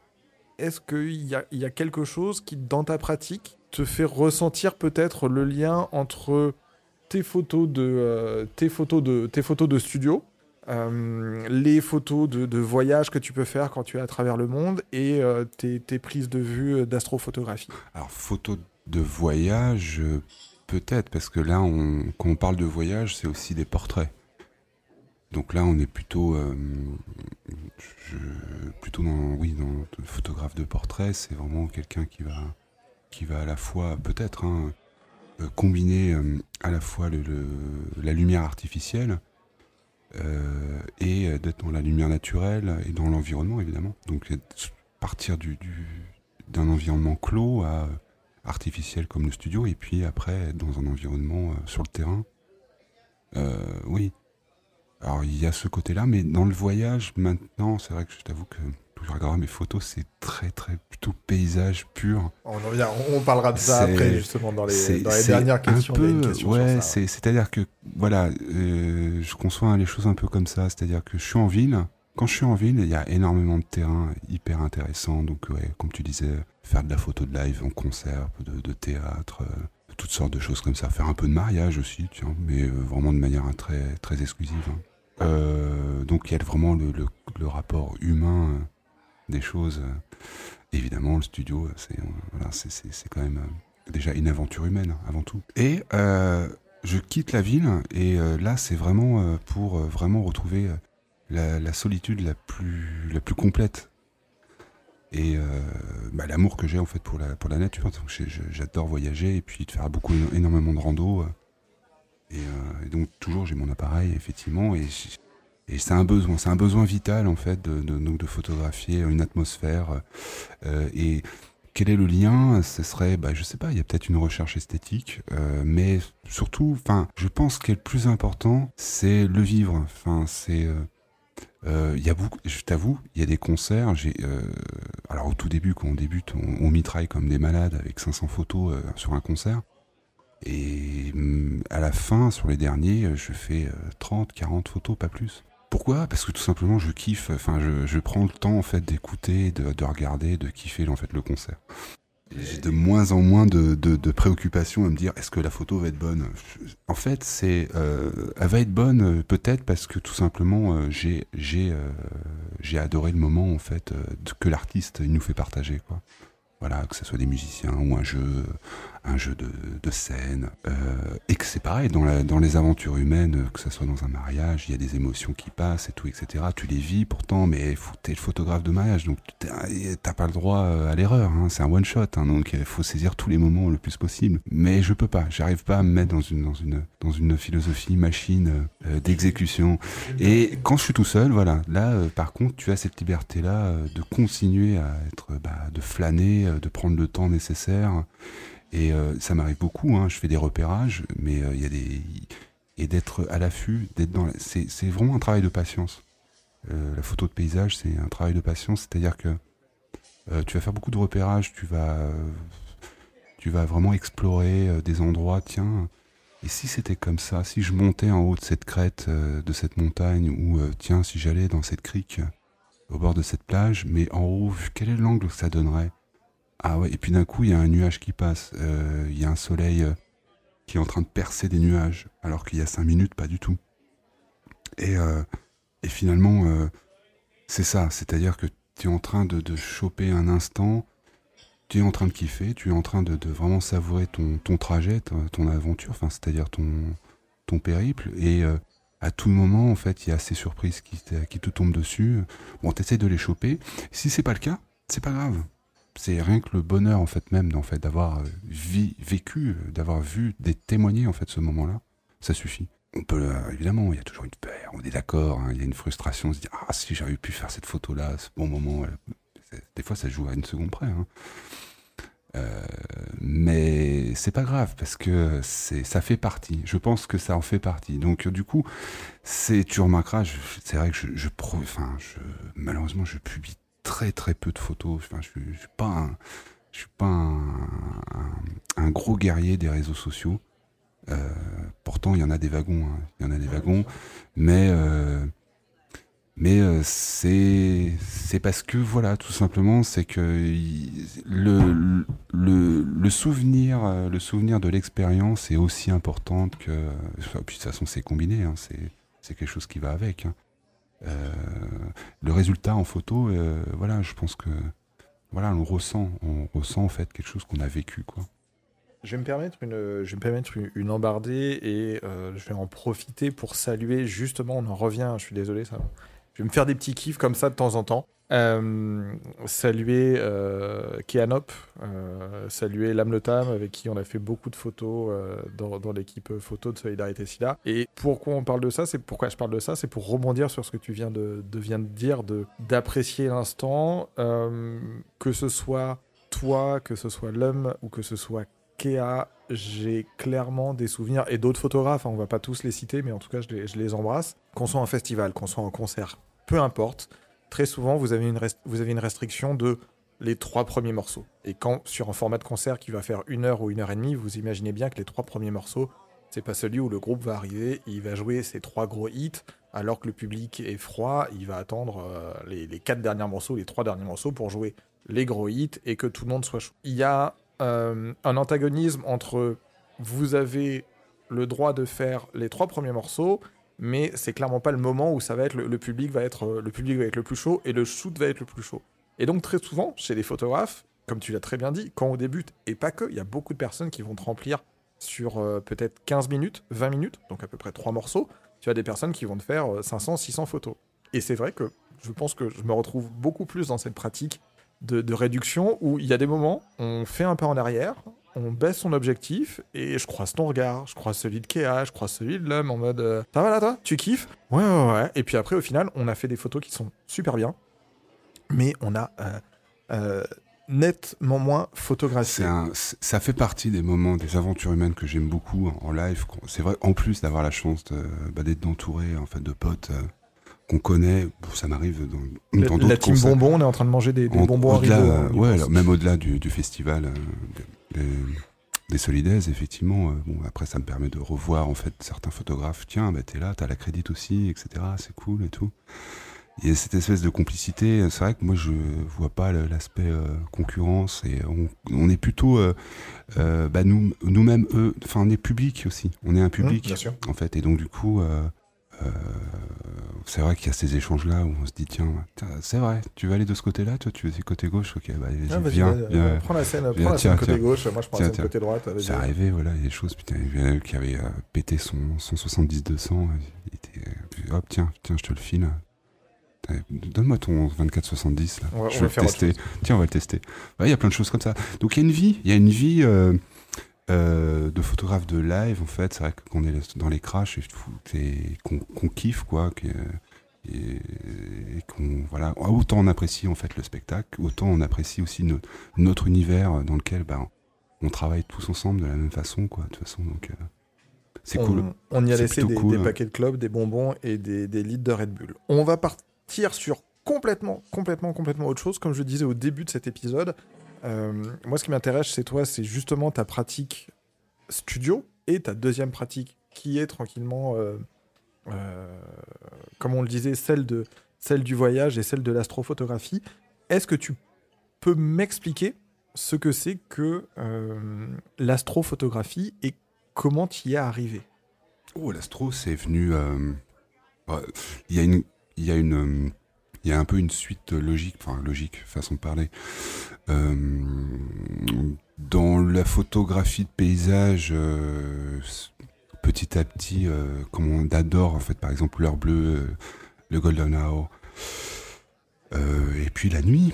Donc du coup, la nuit, ça, ça donne envie effectivement de photographier les étoiles. Donc là, c'est plutôt ce qu'on appelle un peu le, le thème nightscape. Donc c'est vraiment la photo de nuit euh, en fait avec du paysage et puis le ciel étoilé quoi. Alors pas forcément étoilé aussi, hein, ça peut être euh, voilà, ça en pleine tempête, quelque chose d'assez dark et tout, etc. Mais euh, d'une manière générale, en fait, l'astronomie, enfin, d'une manière l'espace, pareil, on revient en fait un petit peu sur ce qu'on avait dit au début. Je suis un gros mangeur de, j'adorais les Star Wars, j'adorais les. Moi, c'est les Chevaliers du Zodiac hein, qui m'ont donné euh, l'envie en fait de, de connaître un petit peu plus les constellations, les étoiles d'une manière générale. Quoi. C'est con, hein, mais. Et là, dans les de- années 90. euh, J'ai envie de te chercher un, un petit Ah ouais. fichier audio et de Et laisser depuis, un adieu euh, yoga. Mais mm. euh, Et à, depuis, j'ai jamais lâché l'affaire. Donc j'ai toujours, j'ai toujours une petite culture en fait sur le, sur, sur euh, voilà l'existence en fait de l'univers, euh, les connaissances en fait sur les galaxies, les nébuleuses, euh, les étoiles générale, les constellations, que ça soit pour un peu de tout quoi en fait. Voilà. Donc ça a toujours été un, un petit hobby à côté. Et la photographie est venue toute seule comme ça, de capturer en fait le, ciel étoilé. Donc d'abord le nightscape, c'est plutôt ce qu'on appelle planter un décor. Donc donc il y a cet aspect, cet exercice de paysagiste. hein. Donc c'est-à-dire qu'il y a beaucoup de repères la journée et euh, avoir une connaissance du ciel évidemment. Alors évidemment, donc l'astrophotographie, euh, la règle absolue, c'est euh, il faut du beau temps. Euh, et loin, bien sûr, des pollutions lumineuses. Euh, donc ça, impeccable. Donc à partir de moi, ce qui m'intéresse, c'est vraiment de travailler sur des, euh, des endroits en fait où il y a vraiment aucune vie humaine, le plus possible. Voilà, la souterraine, la creuse. Non, je déconne. Je pensais tellement pas que tu allais citer la souterraine. si ma sœur entend cet épisode, elle va dire Mais d'où vous en êtes arrivé à Mais tant mieux, c'est chouette et c'est tellement joli en plus. Qu'est-ce que vous avez encore foutu, Gozer? Qu'est-ce que vous avez fait? Qu'est-ce que qu'est-ce que c'est que cette histoire? Euh, donc euh, c'est arrivé, c'est arrivé très bête. Euh, mes parents m'ont invité à un voyage, ça, doit remonter à. C'est c'est très récent hein, l'astrophoto. enfin, enfin, l'astrologie euh, d'une manière générale, je, je te disais, j'étais un peu dedans, donc dans l'observation, euh, télescope, etc., etc. Mais de imager, donc c'est plutôt le terme qu'on utilise en fait en astrophoto, c'est donc de, de, de, réussir à, à, imager en fait l'objet ou le ciel profond ou ce qu'on veut. Euh, c'est plutôt venu donc ce côté un peu nightscape où mes parents m'ont invité à un voyage visiter euh, euh, Tenerife. Dans les îles Canaries, il y avait un volcan, une grande calcaire qui, est, absolument magnifique. Donc là, j'ai vraiment profité de faire un maximum de photos de, jour. et la nuit, c'est un des endroits très intéressants en termes de, bah, pollution lumineuse absolument zéro. Il y a une particularité, c'est que le sommet est très haut. C'est ben, le volcan le plus haut d'Europe, on va dire. Il est à 3700 mètres d'altitude et on a une belle cadéra et donc on a une pureté du ciel. Et d'où a un centre d'observatoire qui est très connu euh, à Tenerife, qui est donc positionné à 2400-2500 mètres d'altitude. Euh, pourquoi? Vraiment pour l'observation euh, et faire de l'imagerie photo pour les, étoiles ou les, objets, les objets divers. Et c'est là que c'est arrivé je suis amusé à prendre la, voiture, une voiture de Loca, et puis euh, d'aller monter, voir cette espèce d'observatoire. Et là, on traverse les nuages, parce qu'il faut comprendre qu'il y a un tapis de nuages qui est absolument magnifique euh, sur cette île. Euh, c'est les alizés qui balayent et qui stockent tous les nuages. Et une fois qu'on a traversé cette altitude, on a un ciel étoilé comme jamais j'ai pu voir. Quoi. Jamais. Je me dis, bon, allez, attends, faut essayer. Là. Donc je prends mon trépied. Donc évidemment, de base, il faut un trépied, parce que c'est le principe de la photo Astro, c'est que c'est quand même de la pose longue. Et euh, j'ai fait mes premiers essais comme ça. Euh, et ça, là, ça a été le coup de foudre, quoi. Voilà, ça a été le coup de foudre parce que là, j'avais la Voie lactée déjà qu'on voyait bien à l'œil nu, une visibilité incroyable. Donc à partir de là, euh, voilà, je me dis, je vais percer dans ce dans ce domaine. Et ça demande énormément de patience, ça demande énormément de contraintes, il y a énormément de frustration. C'est l'astrophoto, c'est quand même un, domaine très particulier euh, et je dis, il y a plusieurs domaines aussi. Hein. Il y a un domaine vraiment purement plus plus technique, vraiment très geek, techno, euh, technique, euh, comment dire, c'est quoi le terme? Scientifique un peu.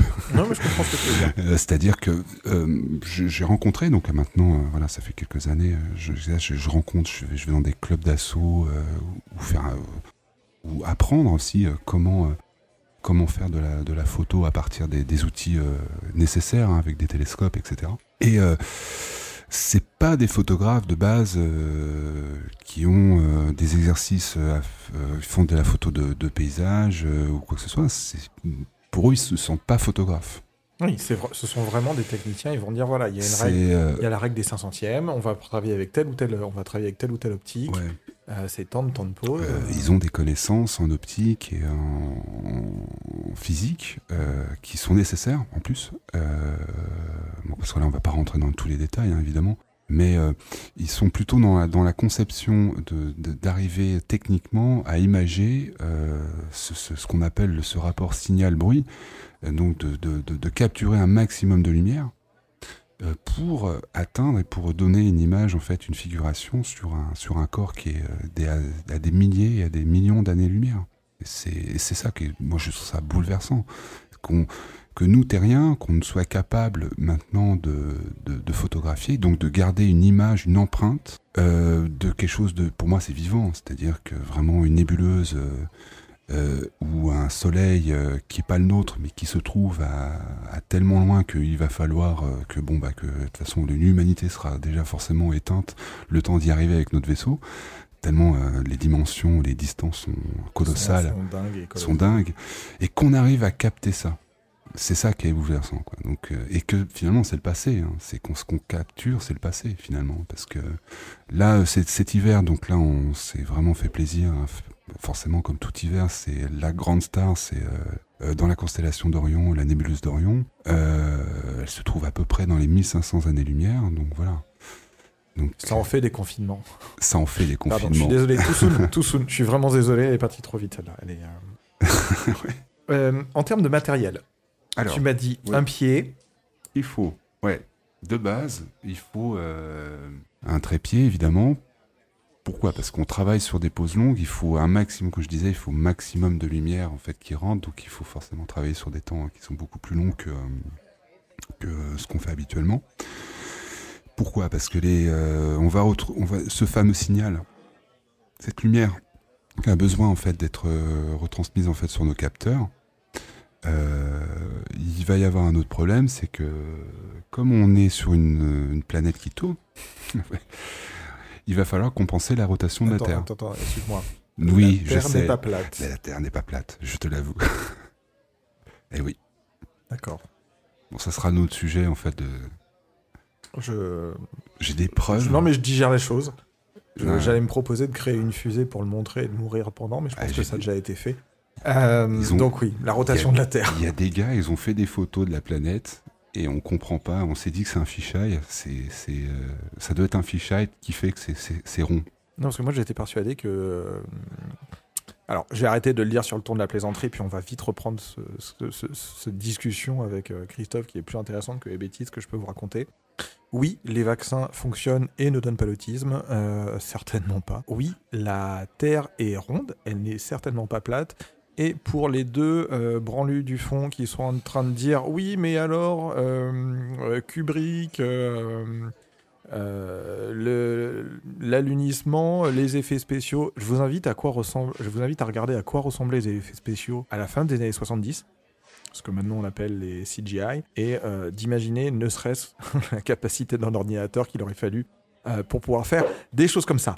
Fin de la parenthèse. Revenons donc sans énerver, sans s'énerver en prenant un petit bonbon sur euh, bah, justement comment on gère la rotation de la Terre. Oui, dans les contraintes, les contraintes techniques pour faire de l'astrophoto euh, de base. De base, quand je dis de base, c'est vraiment de faire du nightscape. C'est, c'est du ciel étoilé euh, grand champ. Euh, quand je dis grand champ, c'est voilà faire la photo de, de la Voie lactée. Euh, euh, etc., etc. Donc, euh, pour le coup, il faut un boîtier quand même avec une bonne sensibilité. Donc là, on monte en ISO, évidemment. Non, on a des, des capteurs qui sont tellement sensibles qu'il n'y a, a aucun problème.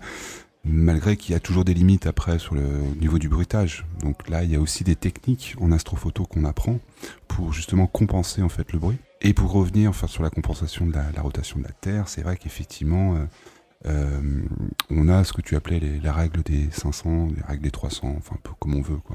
C'est une règle en fait euh, qui, est, qui permet justement de limiter euh, notre temps de pause en fonction de la focale qu'on a.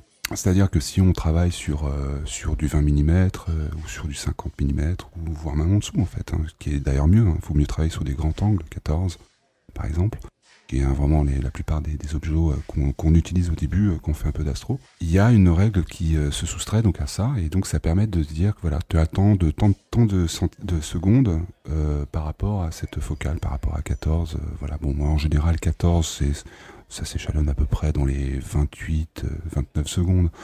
C'est pas une règle absolue, mais elle aussi, elle dépend beaucoup des objets qu'on a. On peut la compenser aussi par rapport aussi si on a un fort capteur euh, très sensible, il n'y a pas de souci. hein.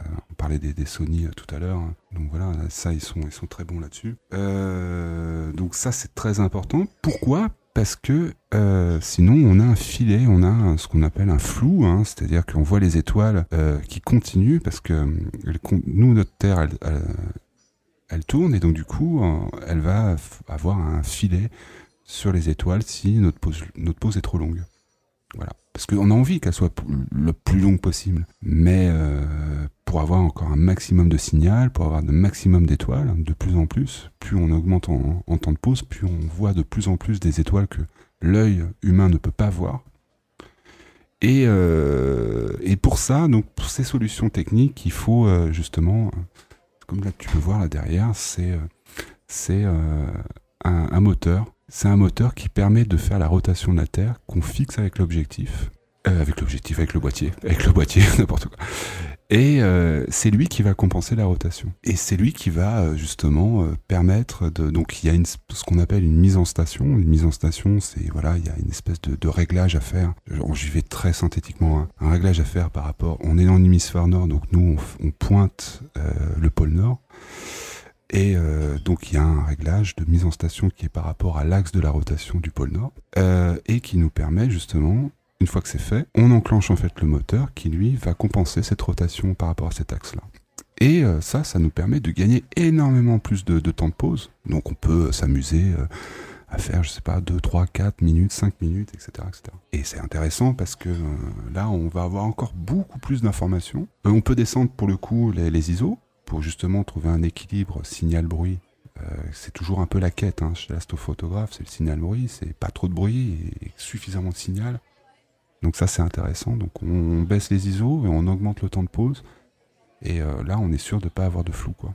Pour les personnes qui ont écouté l'épisode, euh, je veux pas dire de bêtises, je crois que c'est l'épisode 8 avec Kevin Tadej où on parlait de la photographie de pause longue avec des filtres, euh, des filtres ND. Alors comprenons-nous bien, un filtre ND, ça va selon la, valeur du filtre, 8, 64, peu importe. On va prendre le temps de pause et on va le multiplier par cette valeur. Donc déjà, on fait de la photographie de jour, c'est pour réduire la lumière, soit à l'heure bleue ou à l'heure l'heure dorée le matin ou le soir, puisqu'on a deux heures bleues et deux heures dorées euh, par jour. Là, on est sur quelque chose de très différent. Quand Christophe euh, nous parle de temps de pause qui sont longs, on arrive, pour vous donner un ordre d'idée, hein, le, plus long que j'ai pu faire, je pense, en photographie euh, euh, en pause longue avec des filtres, j'ai dû monter autour de 18-20 minutes et euh, forcément en plein, en plein jour. Vous imaginez bien que le, le résultat, il y a beaucoup de bruit, il y a beaucoup de pertes, il y a beaucoup de pertes c'est un peu compliqué à gérer. On, on est sur de la pause très très longue. Là, sur de l'astrophotographie, on peut largement arriver avec ces moteurs qui vont compenser la rotation du globe. On peut largement arriver à des pauses qui font une heure, une heure et quart, une heure et demie. Et vous imaginez bien que si on n'a pas ça, et ben pendant en fait euh, une heure, euh, ben la, la Terre elle fait un 24e de sa rotation journalière.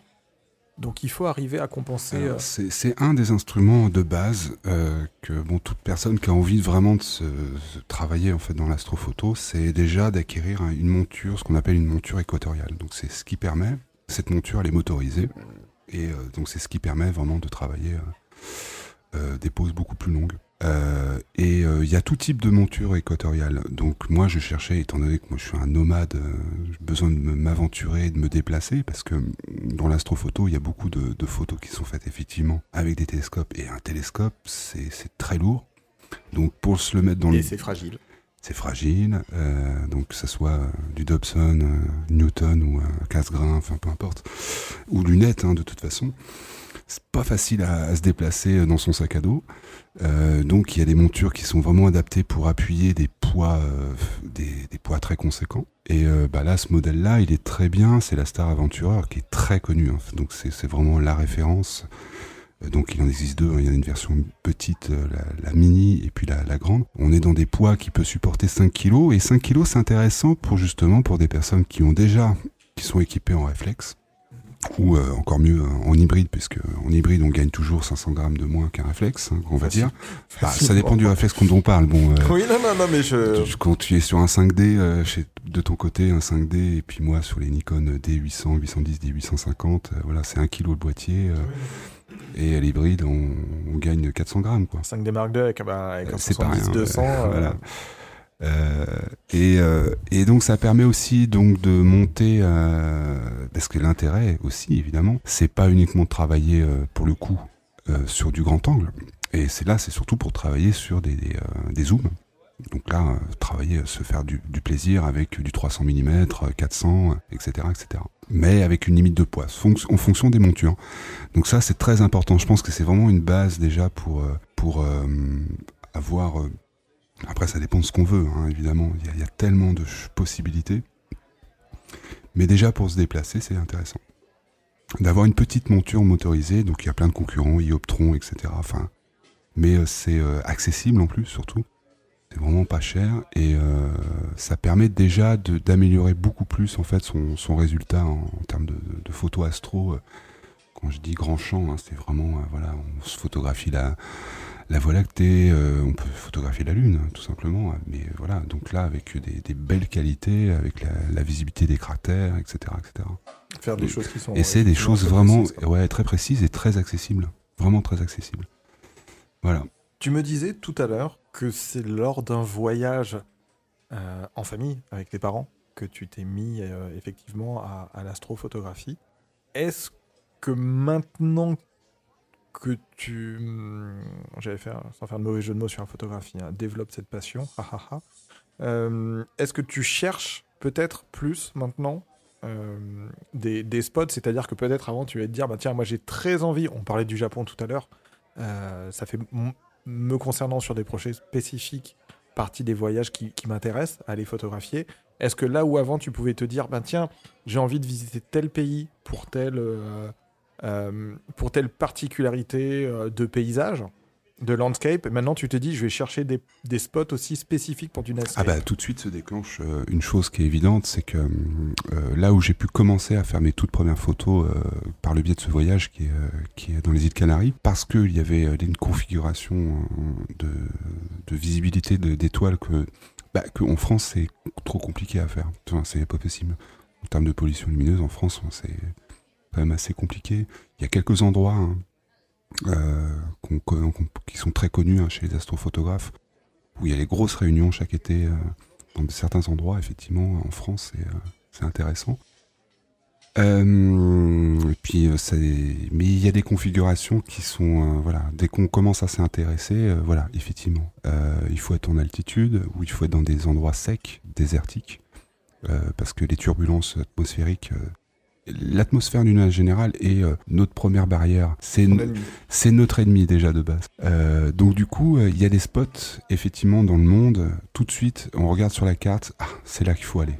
C'est là. Il n'y a, pas d'autre choix. Enfin, c'est c'est si tu veux vraiment euh, voir ce qui est ce qui est impossible à voir en France, euh, évidemment. Donc déjà, le premier voyage que j'ai fait, oui, effectivement, bon bah, ce qui est connu, c'est euh, du côté de euh, du Chili. Donc Chili, euh, je me suis dit bon, oui, je vais faire un combo. Autant je, vais profiter en tant que photographe de voyage de faire un combo Amérique du Sud, faire l'altiplano, les cordillères des Andes et faire Chili, Pérou, Bolivie. Donc c'est un, c'est un trio même plutôt qui est assez connu touristiquement parlant quoi. Au Chili, ce qui se passe, c'est que c'est une des, un des endroits les mieux configurés pour les, scientifiques, pour les, astronomes. Pourquoi? Il y a énormément d'observatoires qui sont plantés là-bas et qui continuent. D'ailleurs, les plus grands, les plus grands télescopes euh, à- à miroir sont, de toute façon, sont là-bas maintenant. Et il va y en avoir des encore plus grands, encore de plus en plus les, années prochaines. Euh, pour un pèlerinage, c'est là qu'il faut aller. C'est-à-dire pourquoi? Parce que c'est on est en très haute altitude. hein. L'altiplano, c'est déjà des, des, euh, décors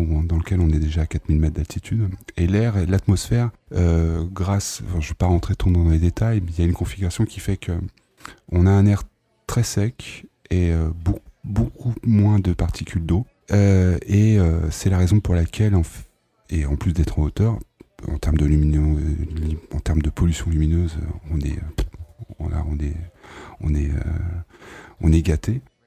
C'est désertique. Euh, et c'est ces endroits-là, il faut aller, quoi. C'est, euh, c'est là, j'ai fait ma rencontre avec Anna Mori, qui est un Français qui s'est installé euh, au Chili à San Pedro de, Acatama. Donc c'est San Pedro de Acatama, c'est vraiment un village, une oasis euh, perdu dans, le désert en fait, euh, dans les hautes altitudes, qui s'est amusé à construire son propre centre d'observatoire pour les touristes, pour apprendre l'astronomie. Il a fabriqué et, puis en plus de ça, enfin, donc il a donc j'ai quelques photos sur Instagram où j'ai dû euh, montrer tout son équipement et c'est le c'est un royaume euh, du bonheur quoi. Et en plus de ça, enfin, c'est, il a des, euh, des vraiment des, des, des, op- des, hum, des- des télescopes très très très pointus, dans lequel il y a aussi toute une communauté en fait d'astronomes qui travaillent avec lui, euh, dans lequel en fait voilà, ils font, ils continuent à faire des recherches et des- de l'observation. Euh, je crois, il me semble qu'ils sont beaucoup travaillés sur la sur la ceinture de Kepler par exemple, sur les météorites, des choses comme ça. Euh, et donc ce monsieur euh, a une façon de, de, de- de présenter, de, donner l'envie et donner le, du, du de d'apprendre en fait un petit peu comment est fait euh, l'univers. comment est fait l'univers. Et l'astrophoto non il n'en parle pas trop mais c'est là où on peut se permettre d'en faire sans, sans problème. Enfin on peut aller partout hein, je veux dire mais euh, mais ça t'apprend énormément de choses donc voilà. Donc j'ai rencontré ce bonhomme là qui est vraiment très drôle et qui est très euh, très instructif. Et puis euh, et puis bah tout simplement un trépied mon appareil photo et puis euh, je prends une, une voiture où je fais un peu de rando euh, sac à dos bivouac et je m'aventure dans un endroit où il y a personne et puis et je me teste l'astrophoto c'est c'est tu vis la tu vis la nuit. Tu, donc il faut te reposer la, journée t'es claqué et puis tu que c'est des heures et des heures. C'est des heures et des heures et des heures de de temps de pause, de test, Euh, on espère que voilà, tiens, ça va, ça va donner ce rendu-là. Donc c'est un énorme euh, travail de patience et qui en plus de la prise de vue, bah, il y, a un- il y a une grosse patience de post-prod. Donc parce qu'il faut pas se croire qu'une fois qu'on a fait la photo, ça y est, c'est clé en main, euh, le, le produit, l'image est nickel. Non, c'est aussi un énorme traitement. Et euh, selon ce qu'on fait comme type de photo astro, euh, effectivement, ça peut passer du simple traitement euh, qui est accessible pour, pour tous, du Lightroom, Photoshop, à des logiciels qui sont beaucoup plus pointus, dans lesquels, euh, bon là on n'est pas rentré dans les détails hein, évidemment, il y a des, euh, il y a des techniques d'empilement euh, de, de, quand on fait de la photo, de l'astrophoto, je veux dire, c'est qu'il faut vraiment surtout travailler ce qu'on appelle ces dark flat offset. Ce sont des photos complémentaires en plus des photos natives qu'on a faites de l'objet, enfin de la, nébuleuse ou de, de la planète, ce qu'on veut, etc. Et ça, ça va permettre justement de faire des traitements euh, beaucoup plus pointus sur, euh, sur le, ce que j'en appelais tout à l'heure le, le rapport euh, signal-bruit. C'est de compenser le bruit et c'est un principe de stacker, quoi. C'est-à-dire qu'on empile, on, on empile en fait un ensemble de, de, de, de captation de- du capteur parce qu'il chauffe. Parce que ce capteur, le pauvre, on le fait, on le fait travailler toute la nuit. Donc en termes de bruitage, euh, il y a, ça le fait travailler. Et donc du coup, c'est très intéressant de, de travailler en fait au moment où il est très chaud et que le signal, euh, enfin le bruit en fait est très fortement accentué sur le capteur. On va faire des darks par exemple, c'est vraiment euh, faire un ensemble de photos 30, 40, 50, c'est avec un capuchon. Et euh, mais c'est très intéressant, ça va permettre de les empiler avec la prise de vue et on va compenser le bruit. Par exemple, enfin, je Ouais, rentre ouais, pas ouais, trop non, dans les détails, mais euh, J'avais voilà. suivi des, des, Je pas rentrer dans les détails, sur mais- ça. Juste petit rappel pour les personnes qui nous écoutent quand on parle de quand on parle de capteur, quand on parle de pardon de, de Capture One, de Lightroom, de choses comme ça. Euh, le stacking, je vous en ai déjà parlé dans l'épisode 3, c'est empiler, venir empiler des photos avec différentes zones de netteté. Vous savez, le fameux tiers devant, deux tiers derrière. Ce qui nous permet d'avoir une zone de netteté au final et de se dire, bah tiens, ce bijou ou ce produit, ou peu importe, j'ai envie d'avoir une photo qui soit complètement nette et j'ai pas forcément la possibilité de de shooter à F, F18 ou, euh, ou F16. On va s'amuser un petit peu. Tiens, c'est rigolo, il y a un truc qu'on appelait le bracketing avant quand on faisait de, de l'argentique, Ouais. c'était venir photographier avec des, des temps de pause différents. Alors maintenant, on appelle ça le HDR, High Dynamic Ranges. ou High Dynamic Range. Oui, ben là, c'est la même chose. Bon, et surtout, j'ai pas abordé l'aspect capteur euh, dans le sens où euh, il est très intéressant de le défiltrer. Euh, pourquoi? Parce qu'on parlait d'astrophoto plus pointu, dans lequel je parlais de nébuleuses, l'hydrogène, les composantes, en fait, les spectres de lumière. Beaucoup est porté sur le rouge, nos appareils photo. Étant donné pour compenser ça, parce que nous, à l'œil nu, on voit pas, justement, euh, toutes ces ondes. On on l'enlève, tout simplement et euh, ça permet donc justement d'avoir une sensibilité et de capturer en fait ce, ce qui est invisible pour nous, notamment en fait les longueurs d'onde du rouge, donc euh, la H alpha. Et euh, il y, y a un Français qui est très connu, encore une fois de plus, j'ai encore oublié le nom, euh, qui permet, euh, qui est très connu parce qu'on envoie son boîtier. Bon bah, vaut mieux avoir un boîtier de seconde main, hein, on va dire. Ouais, ouais, ouais. Voilà, parce que il le défiltre de manière euh, partielle ou totale, et, euh, et euh, donc là on a vraiment les infra, les infrarouges en fait qui sont beaucoup plus développés. Quoi. Défiltrer un, défiltrer un objectif, que vous comprenez bien. euh, Un capteur. hein. Ah, pardon, un objectif. Capteur. Oh. Capteur, Défiltrer ouais. un capteur, parce que j'étais en train de penser aux photos justement infrarouges dont je parlais avec un copain qui est au, qui est au Japon et des, des filtres qu'on peut mettre dessus complémentaires par rapport au défiltrage justement du capteur. Sur votre capteur, le constructeur, quel que soit le constructeur, vient appliquer un petit film euh, qui permet de filtrer la lumière infrarouge. Sinon, euh, bah, sinon en fait, ce serait compliqué de- de voir quelque chose proprement et qui corresponde à ce qu'on voit nous, puisque votre appareil photo et votre capteur, il est beaucoup plus puissant que, que l'œil humain. Donc défiltrer, ça veut dire que la personne, elle va, entre guillemets, désosser votre appareil photo. Elle va arriver jusqu'au filtre et elle va retirer ce petit... Jusqu'au filtre. Elle va arriver, pardon, jusqu'au capteur et elle va retirer ce petit filtre infrarouge et elle va le remplacer par un filtre neutre. Euh, Peut-être qu'on fera un épisode sur ça un jour, sur la photographie infrarouge. Il y a de très beaux paysages, il y a de très beaux portraits euh, en infrarouge qui peuvent être faits. Mais pour l'astrophotographie, euh, Mmh, semble-t-il, c'est un must-have. Alors je vois nettement la différence. hein. Je vois les, euh, même malgré qu'on avec un avec un, un appareil lambda qui est pas qui est pas défiltré, il y a vraiment euh, esthétiquement. Je parle. Si on veut, euh, on revient sur le thème de trouver quand même une esthétique. Euh, quand on parle de nébuleuse, c'est vraiment les nuages gazeux en fait qui sont qui tirent vers les rouges. On ne les voit pas en fait avec un, avec un capteur normal, enfin un capteur filtré. Et une fois qu'il était filtré, effectivement, on a ce spectre du rouge qui est nettement plus accentué. Et là, on a vraiment des résultats qui n'ont rien à voir. Bon, on peut faire, hein, de toute peut faire de l'astro avec un, appareil photo normal, il n'y a pas de problème. Mais voilà, c'est un peu l'étape, un peu l'étape intermédiaire qu'on veut continuer à se perfectionner dans ce domaine en tout cas tu me donnes une, tu me donnes, j'allais dire une, fenêtre, une porte d'accès intéressante sur la suite. Euh, on va être un peu, on va être un, je vais pas dire un peu plus léger du tout. On va, on va revenir peut-être à des choses peut-être un petit peu plus, un petit peu plus euh, simples, un petit peu plus euh, basiques. Bien que c'était super intéressant. Oui, c'est vrai que c'est d'un point de vue, d'un point de vue purement technique, la photographie, c'est créer un écart entre ce qu'on voit et ce qu'on capture. Si vous avez jamais réalisé ça, on va faire brûler un petit peu votre cerveau, on va le faire chauffer un petit peu. Entre le moment où vous voyez une scène qui vous intéresse et où vous déclenchez, et le l'obturateur, euh, le premier rideau et le deuxième rideau fonctionnent et capturent l'image, il y a, il y a pardon, un écart. C'est-à-dire que vous ne photographiez jamais ce que vous voyez. Techniquement, c'est pas possible. On l'a dit tout à l'heure, l'astrophotographie, c'est photographier euh, la voûte céleste, photographier le, photographier le ciel, comme tu l'as très bien dit tout à l'heure. Je trépignais parce que j'étais en train de me dire, il va pas me pourrir ma question, putain. Euh, l'astrophotographie, c'est venir. Non, non, quand même, L'astrophotographie, c'est venir capturer des lumières qui ont mis des milliards d'années, des millions d'années à nous arriver et qui, techniquement, quand vous regardez le ciel, quand vous voyez une lumière, vous regardez pas du tout le présent, vous regardez le passé. Donc il y a une dichotomie entre j'utilise un, dispositif qui va créer un écart dans le temps et pour autant je vais venir capturer quelque chose qui est dans le, dans le passé. À travers ton astrophotographie, à travers tes photos de paysage, toi, humainement, qu'est-ce que tu essayes de nous montrer? Vous pouvez répéter la question La photographie, c'est euh, très souvent on te dit oui, bah photographie, vous comprenez, c'est une, c'est une fenêtre sur le monde. Non, la photographie, c'est une lucarne. C'est une très belle lucarne. Mais qu'on soit bien d'accord, quand vous venez photographier, quand vous venez mettre quelque chose dans votre cadre, vous faites un choix de mettre quelque chose dans votre cadre et donc d'en exclure toute une infinité de choses. Ma question, elle est. C'est frustrant. Hein. Eh, c'est frustrant, mais c'est la photographie. Par rapport à ce que tu fais, et c'est pour ça que je voulais vraiment opposer cette partie studio et cette partie euh, travel, euh, enfin landscape et nightscape. Par rapport à ta photographie hors studio, qu'est-ce que tu essayes toi avec peut-être ton, je sais pas, ton, ton regard d'enfant, ce côté émerveillé Qu'est-ce que tu essayes de capturer? Qu'est-ce que Qu'est-ce que tu essayes de nous, de nous, de nous montrer?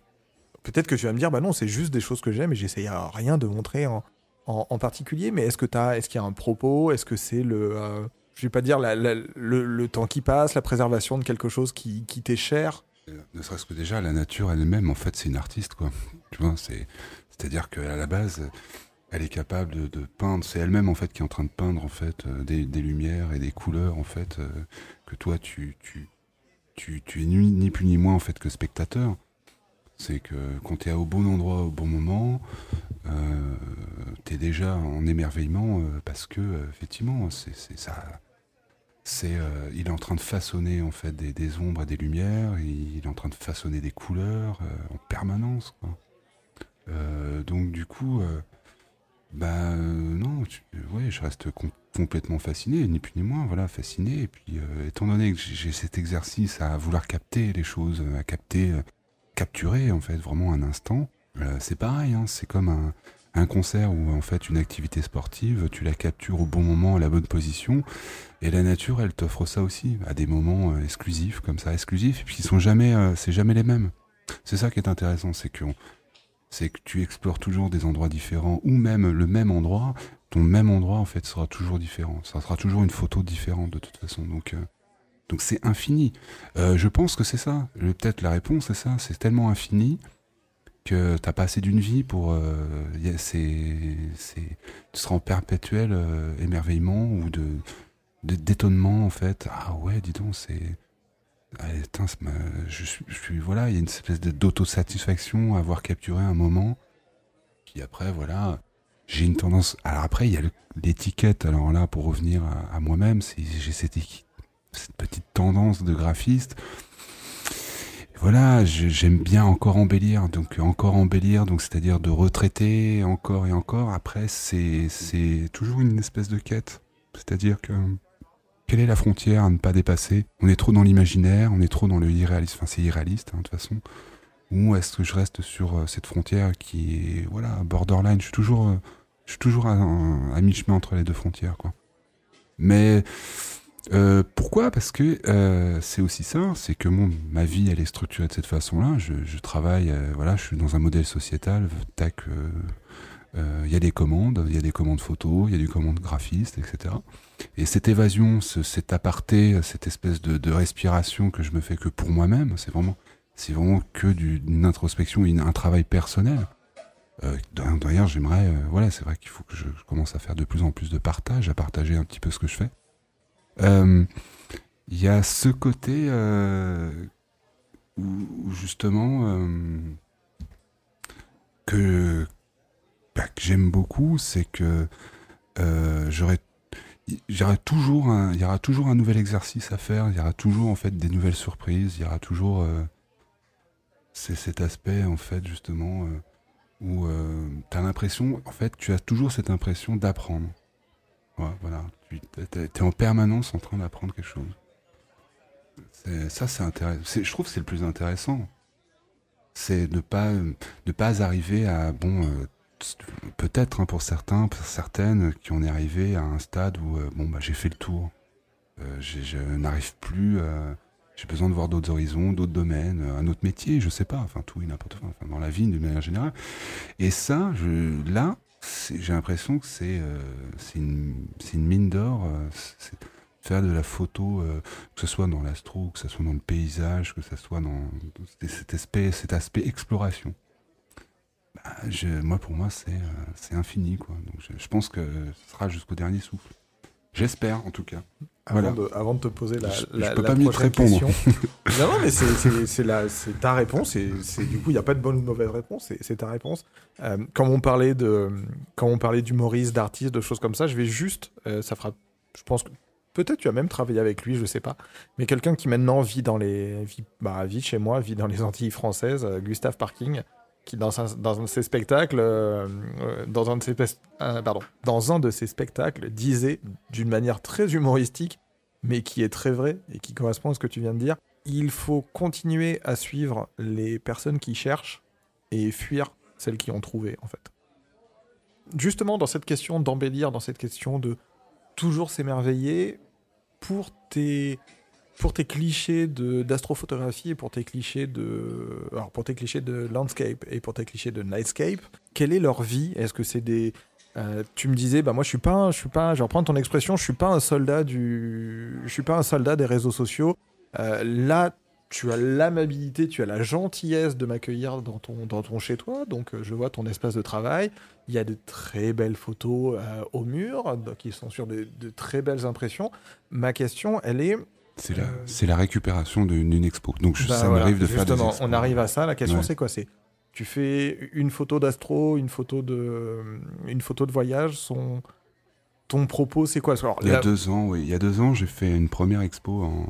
Non, euh, non, j'en ai fait deux en tout. Donc, il y a deux ans, j'ai commencé il y a deux ans à faire une dans une galerie, euh, dans une galerie, euh, une galerie d'art en fait, de faire une expo euh, dédiée euh, landscape et landscape. Mhm. C'est parfait comme thème parce que voilà, on a fait une composition sur la sur l'environnement où on avait deux parties, le- jour et la nuit. Mhm.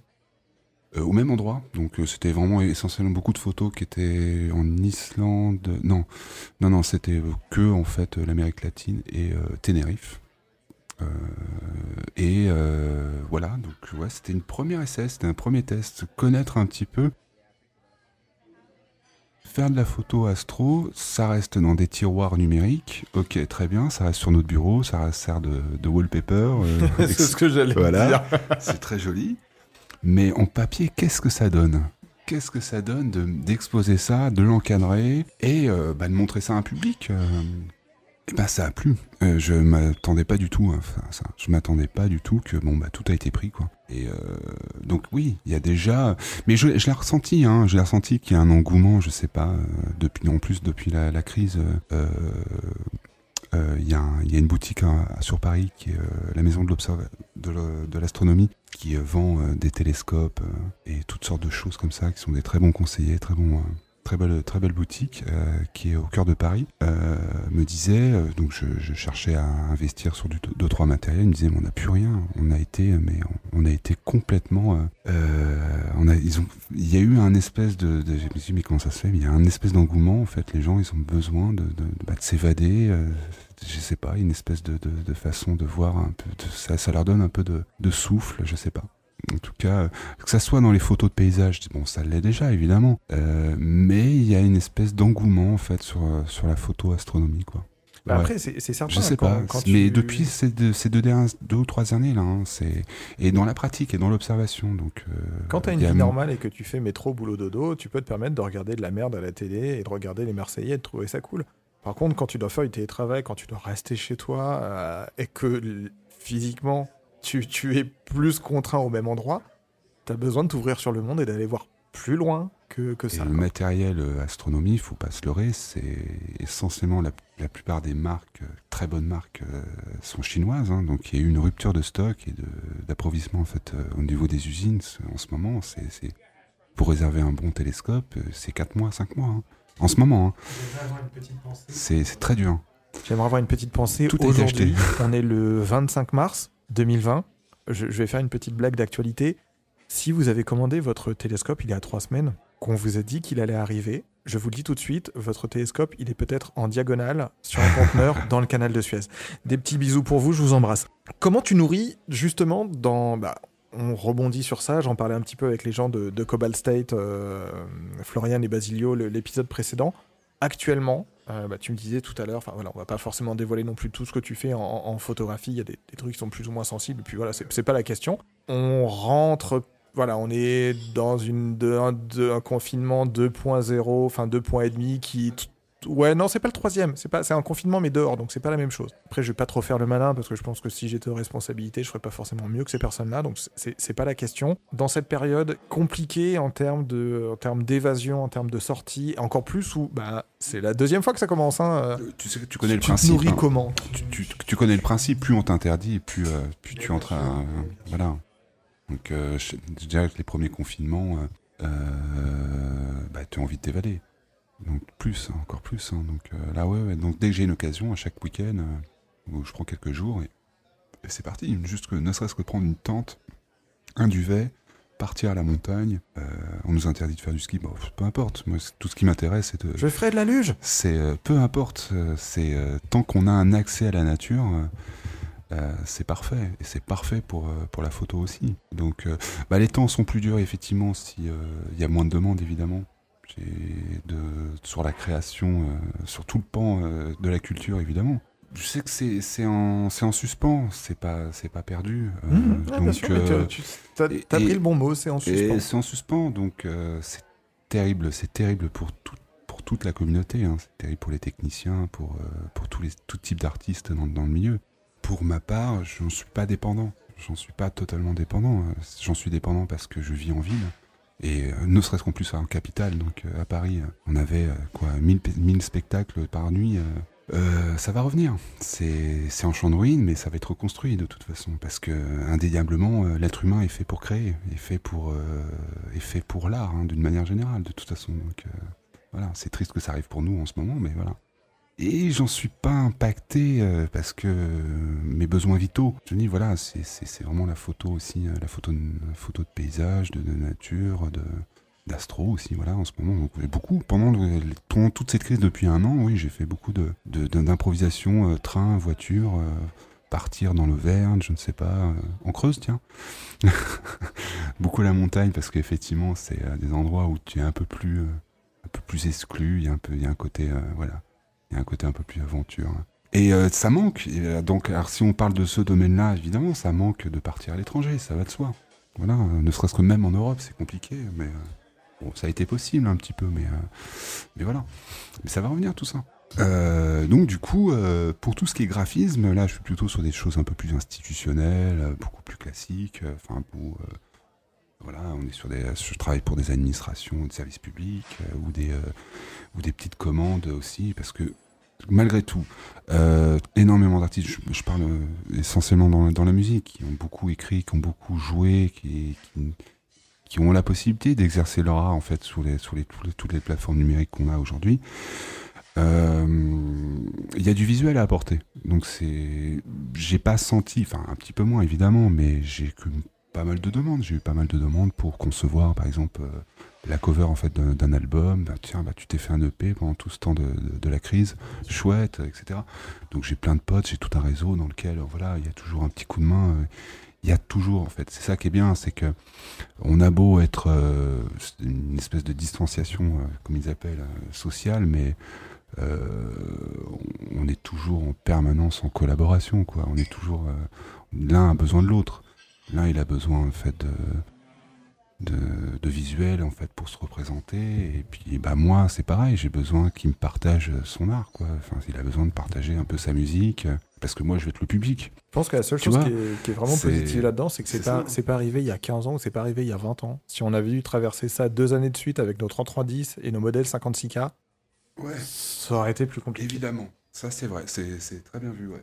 Rien à voir, rien à voir. Je reviens sur ton. Alors, ce sera la seule, euh, la seule allusion à ça, parce que mon, mon but, c'est absolument pas de parler de, la vie privée de mes invités, absolument pas. Mais je pensais que là, je trouvais que là, c'était, euh, pertinent. Au tout début, je te disais que, euh, et tu me disais toi, en préparation, quand je te demandais des, petits hints sur, ta personne, tu me disais, bah, j'ai gardé mon âme d'enfant, mon, côté à m'émerveiller. Ma question, elle est justement sur cette capacité à s'émerveiller. Est-ce que et que tu as toujours, hein, très clairement, en parlant d'astro, en parlant de, de Nightscape, de Landscape, est-ce que la paternité est quelque chose qui a changé? Oui. Est-ce que ça a amené quelque chose et qu'est-ce que ça a amené dans ta vision Bien photographique?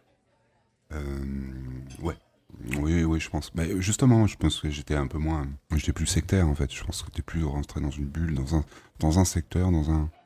Sectaire, c'est les petits trucs et les ciseaux qui permettent de couper les Euh, branches ouais, là comment on dit? euh, Plus exclusif, euh, plus. Je sais pas dit. Exclusif, c'est très bien. Voilà. Ouais, non.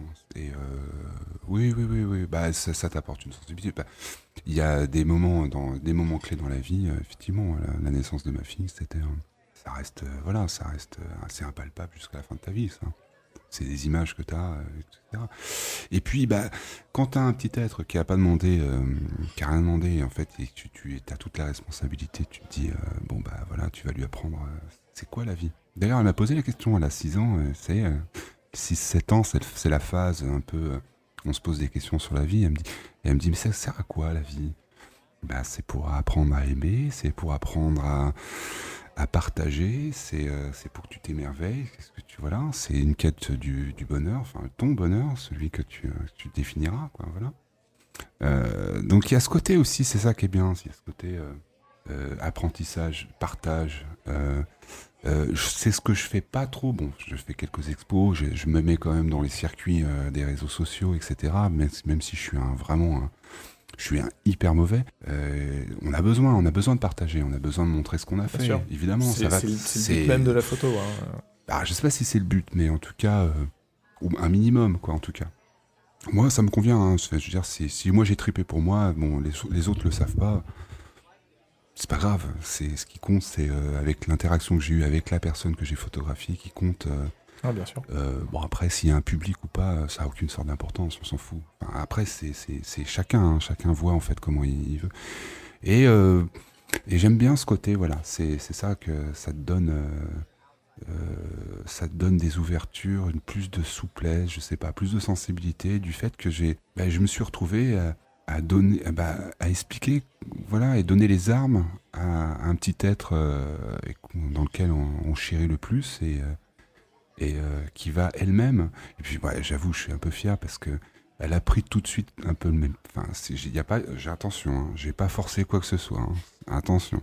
Mais euh, c'est une, une petite fille qui ne pense qu'à dessiner en permanence. Papa, c'est quoi un diaphragme? Attends, question sérieuse. F3.5 ou F16 Alors, la Euh, photo- Alors, la photo. Alors j'ai tenté, euh, je lui ai donné mon, peut-être un peu tôt. je lui ai donné mon bon vieux euh, 5D Mark II euh, parce qu'il est tellement, il est tellement vieux que tu vois. Cette escroquerie. Oh, le coup dans les gencives. Oh, c'est moche. Oh, putain, c'est moche. C'était un peu trop tôt parce qu'il n'y a pas. euh, Enfin, j'ai commencé, j'étais à Bièvre. Bon, tu connais la foire de Bièvre et tout. bon, voilà, pour la pour l'argentique, euh, il y avait un espèce de jouet euh, pour enfants play school, euh, mais c'est de l'argentique. Alors, c'est-à-dire que j'ai une- j'ai immortalisé cette photo où euh, je la vois, elle est contente, je lui donne l'appareil Et elle me dit, mais alors elle clique sur le truc pour simuler la chose, évidemment. Donc elle a compris qu'il y avait un geste, elle- parce que les enfants ne font, ils sont des Imiter. éponges, ils imitent. Donc euh, et à ce côté, elle aime bien faire de la mise en scène, euh, faire de- du cadrage et des choses comme ça. Là, elle voyait pas l'écran. C'est-à-dire qu'il y a- il y a- il est où le résultat? Il est où le résultat? C'est-à-dire que j'ai fait une photo, c'est l'arnaque ton truc. Comment ça Il faut attendre, il faut développer, il faut faire passer par, par telle ou telle personne. Euh, non, ça va pas. Donc il y a, y a ce côté-là aussi qui est intéressant, c'est qu'on est dans une génération euh, qui euh, justement qui a déjà d'emblée compris que tout est instantané, que tout est acquis dans l'image. Et voilà, c'est donc c'est autre chose. Donc euh, ça veut ça, ça veut pas dire que c'est mal ou bien ou quoi que ce soit. non, non, bien sûr. mais ça veut dire tout simplement que enfin, Ce qui est intéressant, c'est que ça leur laisse beaucoup plus de temps euh, sur le développement de l'idée et de travailler le projet, travailler en fait vraiment le concept créatif. Parce qu'il y a moins de contraintes techniques. Il n'y a pas la contrainte technique, ou du moins ce laps de temps euh, qui mettait que voilà. euh, bon, mais pourtant aussi c'est intéressant parce que d'attendre un petit peu, ça. Et je vais pas te dire le contraire. euh, enfin, y a- on a peut-être des réflexes. Voilà, on se comprend parce qu'on a peut-être des réflexes sans jeu de mots, mais euh, Laisser l'image reposer, J'appuie sur mon appareil photo, je regarde pas forcément mon écran. Euh, parce qu'on a gardé des, des... Quand je fais une photo, je sais que c'est ce cadre-là que je veux, c'est de cette façon que je veux le faire. Ton expo, tu, tu gères. euh, Bon, tu- quand on est familier, parce que c'est une des bases les plus importantes, il faut être très familier avec son appareil, il faut prendre du temps à le connaître et tout, etc. Mais une fois que c'est fait, euh, ce qui a, voilà, il y a une espèce en live, par exemple, on parlait des lives, euh, des concerts, je, je regarde pas mes photos, je, je, je sais pas, je déteste la question qu'on me pose à la fin quand je remercie, je vais dans les loges. Alors, elles étaient bonnes? Euh, Ouais, ouais, j'en sais rien, j'ai Ouais, pas, bien sûr. je vais regarder, je vais dérocher le truc. J'avoue, hein, il y en a plein de ratés. Oh là là, et parce que, euh, parce que, parce que aussi, euh, oui, euh, on reparlait de technologie, de- d'évolution, euh, les hybrides. Enfin, aujourd'hui, tu peux plus, c'est impossible de faire une photo ratée avec un hybride. C'est impossible. C'est juste impossible. Euh, maintenant, moi, je suis sur- en mode manuel avec mon bon vieux réflexe qui a 7-8 ans. Il y avait encore un petit peu de. Il y a, enco- il y a, du, il y a du déchet, comme C'est on un, dit. c'est un débat qu'on a eu avec Boris du- sur, sur l'hybride, à se dire est-ce qu'on doit apprendre sur, du, euh, sur quelque chose qui est complètement manuel ou là, sur l'hybride mais là, t'as euh, le tracking, tu, tu es obligé de faire ton focus, euh, ton focus est net obligatoirement, etc. Quoi. Donc voilà. On rentre dans les deux dernières questions de l'épisode, même les trois dernières questions, par rapport justement à la photographie. Alors, on va mettre, euh, on va mettre l'astrophotographie dedans, mais par rapport à la photographie de voyage, par, rapport- à la photographie de, par rapport à l'astrophotographie, pardon, existe-t-il euh, une ou un artiste dont le travail t'inspire? Je vais prendre un exemple. Sur certains de tes clichés, euh, je trouve des, je vais pas dire des similitudes parce que c'est, euh, pas le bon mot.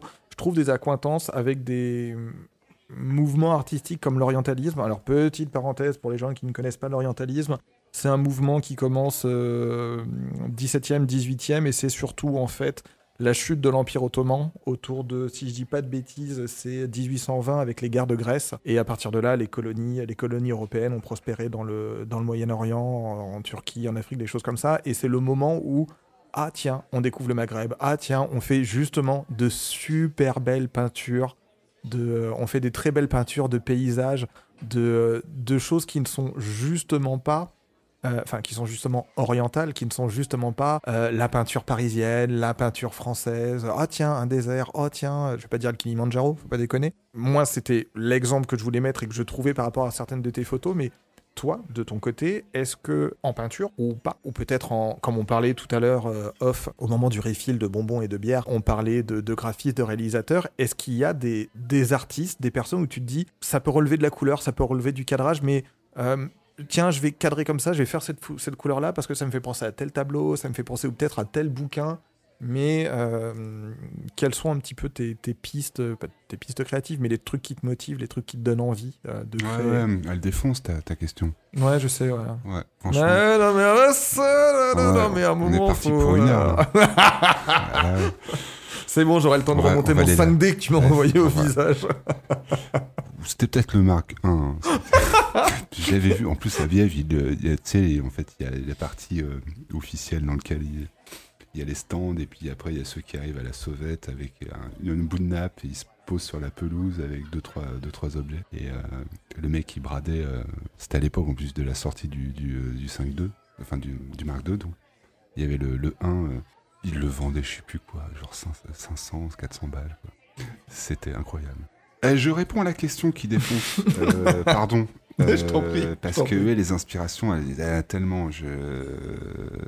Il y en a tellement, tellement, tellement. En photo, paysage, euh, s'il y a des notions, s'il y a des notions, par exemple, d'inspiration euh, peinture, ouais, clairement, Turner, William Turner, c'est un peintre du euh, du, euh, du 18e qui, qui euh, anglais qui perm, qui a beaucoup peint dans dans dans un univers assez chaotique, dramatique, euh, tempête, euh, euh, donc paysagiste un peu, euh, mais alors sous une forme très graphique. euh, on est dans une période impressionniste, il n'est pas impressionniste, hein, mais on est sur des textures en fait justement qui fait tellement vibrer en fait, et ouais c'est en perme peinture voilà. Si, je- le Caravage, Caravaggio par, c'est plutôt pour la partie portraitiste parce Oui, que c'était la maîtrise absolue, incroyable en fait de- du clair obscur, de- des, des ombres et des lumières et euh, ça en inspiration studio, c'est le top. Euh, Qu'est-ce qu'il y a d'autre après euh, Je fais une parenthèse. Alors après, il y a, en il y a une photographe, hein. qu'on appelle le Rembrandt, hein, donc c'est pas Oh. pour rien non plus. Ouais, ouais. donc, euh, Oui, alors au début, c'est vrai qu'au début, comment on la- au studio? Bah, bah, Il faut, faut frapper aux portes. hein. Ah oui, je peux pas être assistant, je peux pas regarder. Tu tu tu- tu- voilà, le début, c'est tu viens comme une petite souris, tu te mets au fond et tu les regardes travailler, et puis après, tu poses deux, trois questions. Et, euh, et c'est là que j'ai appris euh, tiens, fais-moi un Rembrandt. Euh, j'ai pas de peinture, j'ai pas d'acrylique. Comment je fais? Non, non. La- Le Rembrandt, c'est Alors, le je t'explique. Alors, de voilà. sous la Voilà, pommette. etc., ouais, etc., bien sûr. voilà, voilà. Euh, en photographe, bah, photographe paysage, euh, il faut aller à tout prix aller voir sur l'Instagram ou son site. euh, Daniel Kordan, c'est un russe, non ukrainien, peu importe, mais qui fait des photos absolument. C'est, c'est, absolument sublime. C'est. Bah, ce que je propose, c'est que tu me donneras la référence tout et ça. je le mettrai dans le, je le mettrai dans, le, dans le billet du, dans le billet du podcast. Exactement. Il y a toute Comme ça, les personnes, comme les références qu'on a utilisées précédemment, les personnes pourront aller voir tranquillement et regarder. euh. Exactement. Il y a, il y a deux trois photographes de référence incroyables. Alors, bah encore. Tu as vu, je l'ai fait courte. Hein. Non, mais elle était très bien. Elle était, euh, elle était très bien. Euh, avant dernière question. Avant dernière question. Alors celle-là, j'espère que tu vas la trouver bien aussi. La question est en deux temps. Et depuis tout à l'heure, je te vois regarder comme on est en face autour d'une table ronde. Je me dis, mais en fait, il est capable de lire à l'envers. Parce que regarde ma feuille. Ah non, ma première question est est-ce que tu aimes les Non, sushis je- Ouais. D'accord. La deuxième question est techniquement, euh, techniquement là, si euh, je te donnais la possibilité de manger un plat de sushi pendant deux heures, où tu veux dans le monde et avec qui tu veux dans le monde, où tu veux dans le monde. Ça peut être sur une plage euh, de Copacabana, ça peut être, euh, ça peut être. Il n'y a, pas de limite. Mhm. Dans un bar, un truc ultra calme. Ouais, Le truc le plus improbable, c'est de manger des sushis quand tu es dans une felouque euh, remontant le Nil. Va faire ça. Ma question est euh, s'il y avait un artiste ou une artiste, vivant ou mort, euh, peu importe, il n'y a pas de limitation de temps, il n'y a pas de limitation de lieu, la seule imposition c'est les chouchis, euh, avec qui tu aimerais euh, profiter de ce moment culinaire et on va dire un petit peu de zen pour, pour avoir une discussion sur le, sens profond de l'œuvre de la personne ou de pourquoi Plastique Bertrand a dit ça plane pour moi, je sais pas. Je sais pas. Là, j'ai pas à froid. Je sais pas qui. Avec qui. Euh, euh, parce que là, peut-être c'est plus par rapport à des. Euh, bah, un peu les, bah, les fautes. Bah, même mort? Ah ouais, ouais, ouais. Ah ouais pour- pour- alors, j'ai Ah essayé de te faciliter que- la question. Non, parce que c'est tellement large. Enfin, il y a tellement de personnes avec qui tu as envie de- d'échanger des choses. En fait, si, bon, je, mais si je pouvais, moi, je- ce serait bouffer des lasagnes avec euh, Stephen Hawking ou un truc comme ça, avec le mec Stephen t'explique euh, ah oui, mec oui. t'explique, euh, l'univers, le, le temps. euh, tu Ah ouais. ah ouais, oh là, je peux avoir un petit peu de. Bah, parmesan. vois, ou- J'ai pas pensé, mais ouais, ça aurait été mais, cool. mais du coup, tu as un- une personne avec qui tu dis, et ça peut être plastiquement comme, euh, comme complètement, euh, pas forcément, pas forcément euh, Écoute, artistiquement. mais... je vais te dire en ce moment, je vais te dire honnêtement, je suis une espèce de de- de- de- d'en- d'envie en fait de nature et de, de survival. Euh, écoute, je taperais bien des, des, des, des sushis. Ouais, des sushis. Des sushis, genre sur une décalote glaciaire avec Mike Horn. Voilà. Ça peut être. euh, Non, mais ça rejoint, Parce ça rejoint la logique. Ça changera un petit peu de ce qu'on mange d'une manière générale, parce que quand on est dans ce genre de, de tu vois, c'est euh, bouffe stylisée, tu vois. et donc, t'imagines, il fait moins 25. Bon, ça y est, on a fait nos bases de campement, tu vois. Et puis euh, là, on a des sushis, quoi. Et puis bon, après, forcément, je vais lui poser un tas de questions. Enfin, il n'y a pas même besoin de lui Ah, mais poser. c'est l'i- c'est l'idée. Hein. Lui, à la base, il, déjà, c'est lui qui t'apprend un peu euh, le mode survie, quoi, tu vois. On a dit les baguettes Mais avec j'aimerais les moufles, bien, c'est ouais. comme ça. Ouais, ouais pourquoi pas là ouais, J'ai un peu d'envie de ça, quoi, en ce moment, ouais. Dernière, pas, voilà. dernière, dernière question, et on, on- on se clôture ce- cet épisode, et c'est déjà super cool à toi de nous, nous avoir accueillis d'avoir répondu à toutes mes questions. On a parlé effectivement de ta pratique, Nightscape, Landscape, euh, on a parlé un petit peu de, la, de ta pratique de studio, de, de l'ensemble. J'aime bien généralement finir mes épisodes en, en demandant à mon ou à mes intervenants quelle est leur actualité, quel est le... En ce moment, c'est peut-être un peu, un petit peu moins, moins fun. Euh, L'actualité, on a beaucoup parlé de ce que tu faisais comme boulot. Là, ma question, elle sera au déconfinement. Tu vas avoir envie de faire quoi en photo? Ah, toujours voyage, voyage. Voyage, voyage? Exactement. la, la- la musique des années 80 à fond? Exactement. Euh, bah, je le sens bien déjà, il y a une espèce de, de- de reprise euh, du côté culture, côté ouverture théâtre. euh, J'ai déjà pas mal d'appels dans lequel énormément d'artistes ont eu le temps, évidemment, forcément, de créer. de créer, de créer des nouvelles pièces, des nouveaux spectacles. Donc euh, voilà. Donc là, ils, ils se préparent et puis ils sont toujours dans une espèce d'attente. Ils ont le pied sur le, le- le point, sur la ligne de départ et euh, ils m'envoient un CMS en me disant euh, tiens-toi prêt. Euh, je vais courir là, ça va être le sprint. Il y a une espèce de, sprint qui va se, faire forcément une fois que tout va être déclenché. Donc, écoute, je serai au rendez-vous, mais pas. Enfin, prioritairement, ça serait plutôt continuer à faire de la de la photo de voyage. De toute façon, il y a, il y a- il une expo prévue. Je voudrais aussi tirer le, euh, la partie Islande que j'ai faite euh, en, en livre. Euh, mais il y a une partie donc expo, mais là l'expo ça sera surtout sur, sur de la- l'astrophoto. Mais là pour le coup, ça sera plutôt sur les, les ciels profonds. Là, je me dis, il n'y en a pas tant que ça. On n'a pas tant que fait.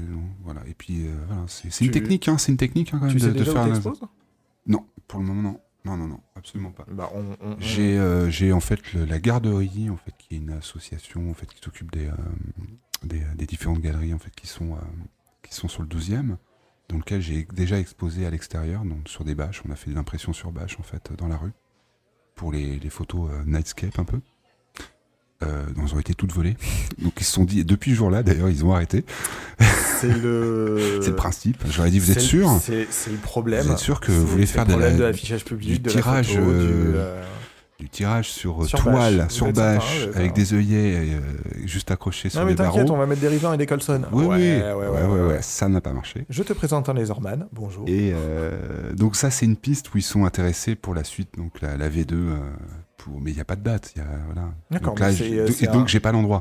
C'est eux qui me, cap- enfin, c'est eux qui peuvent me catapulter sur un endroit sur Paris. dans lequel, selon le l'espace et donc forcément la taille des formats que je vais imprimer euh, va dépendre quoi.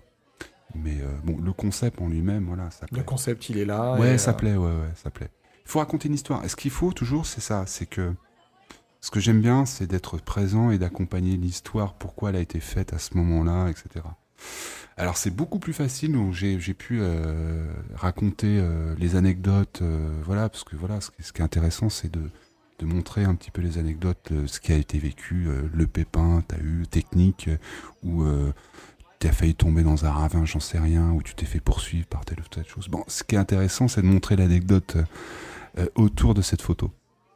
Là, où, dans cette photo-là, justement, où je me suis retrompé complètement, j'ai traversé la Bolivie, en fait, sur la frontière derrière, en fait, le Incacabour, et je pensais faire un raccourci pour arriver au salaire de Yuni, mais sauf qu'il me dit, c'est impossible, tu vas te, bah, tu vas mourir de, soif.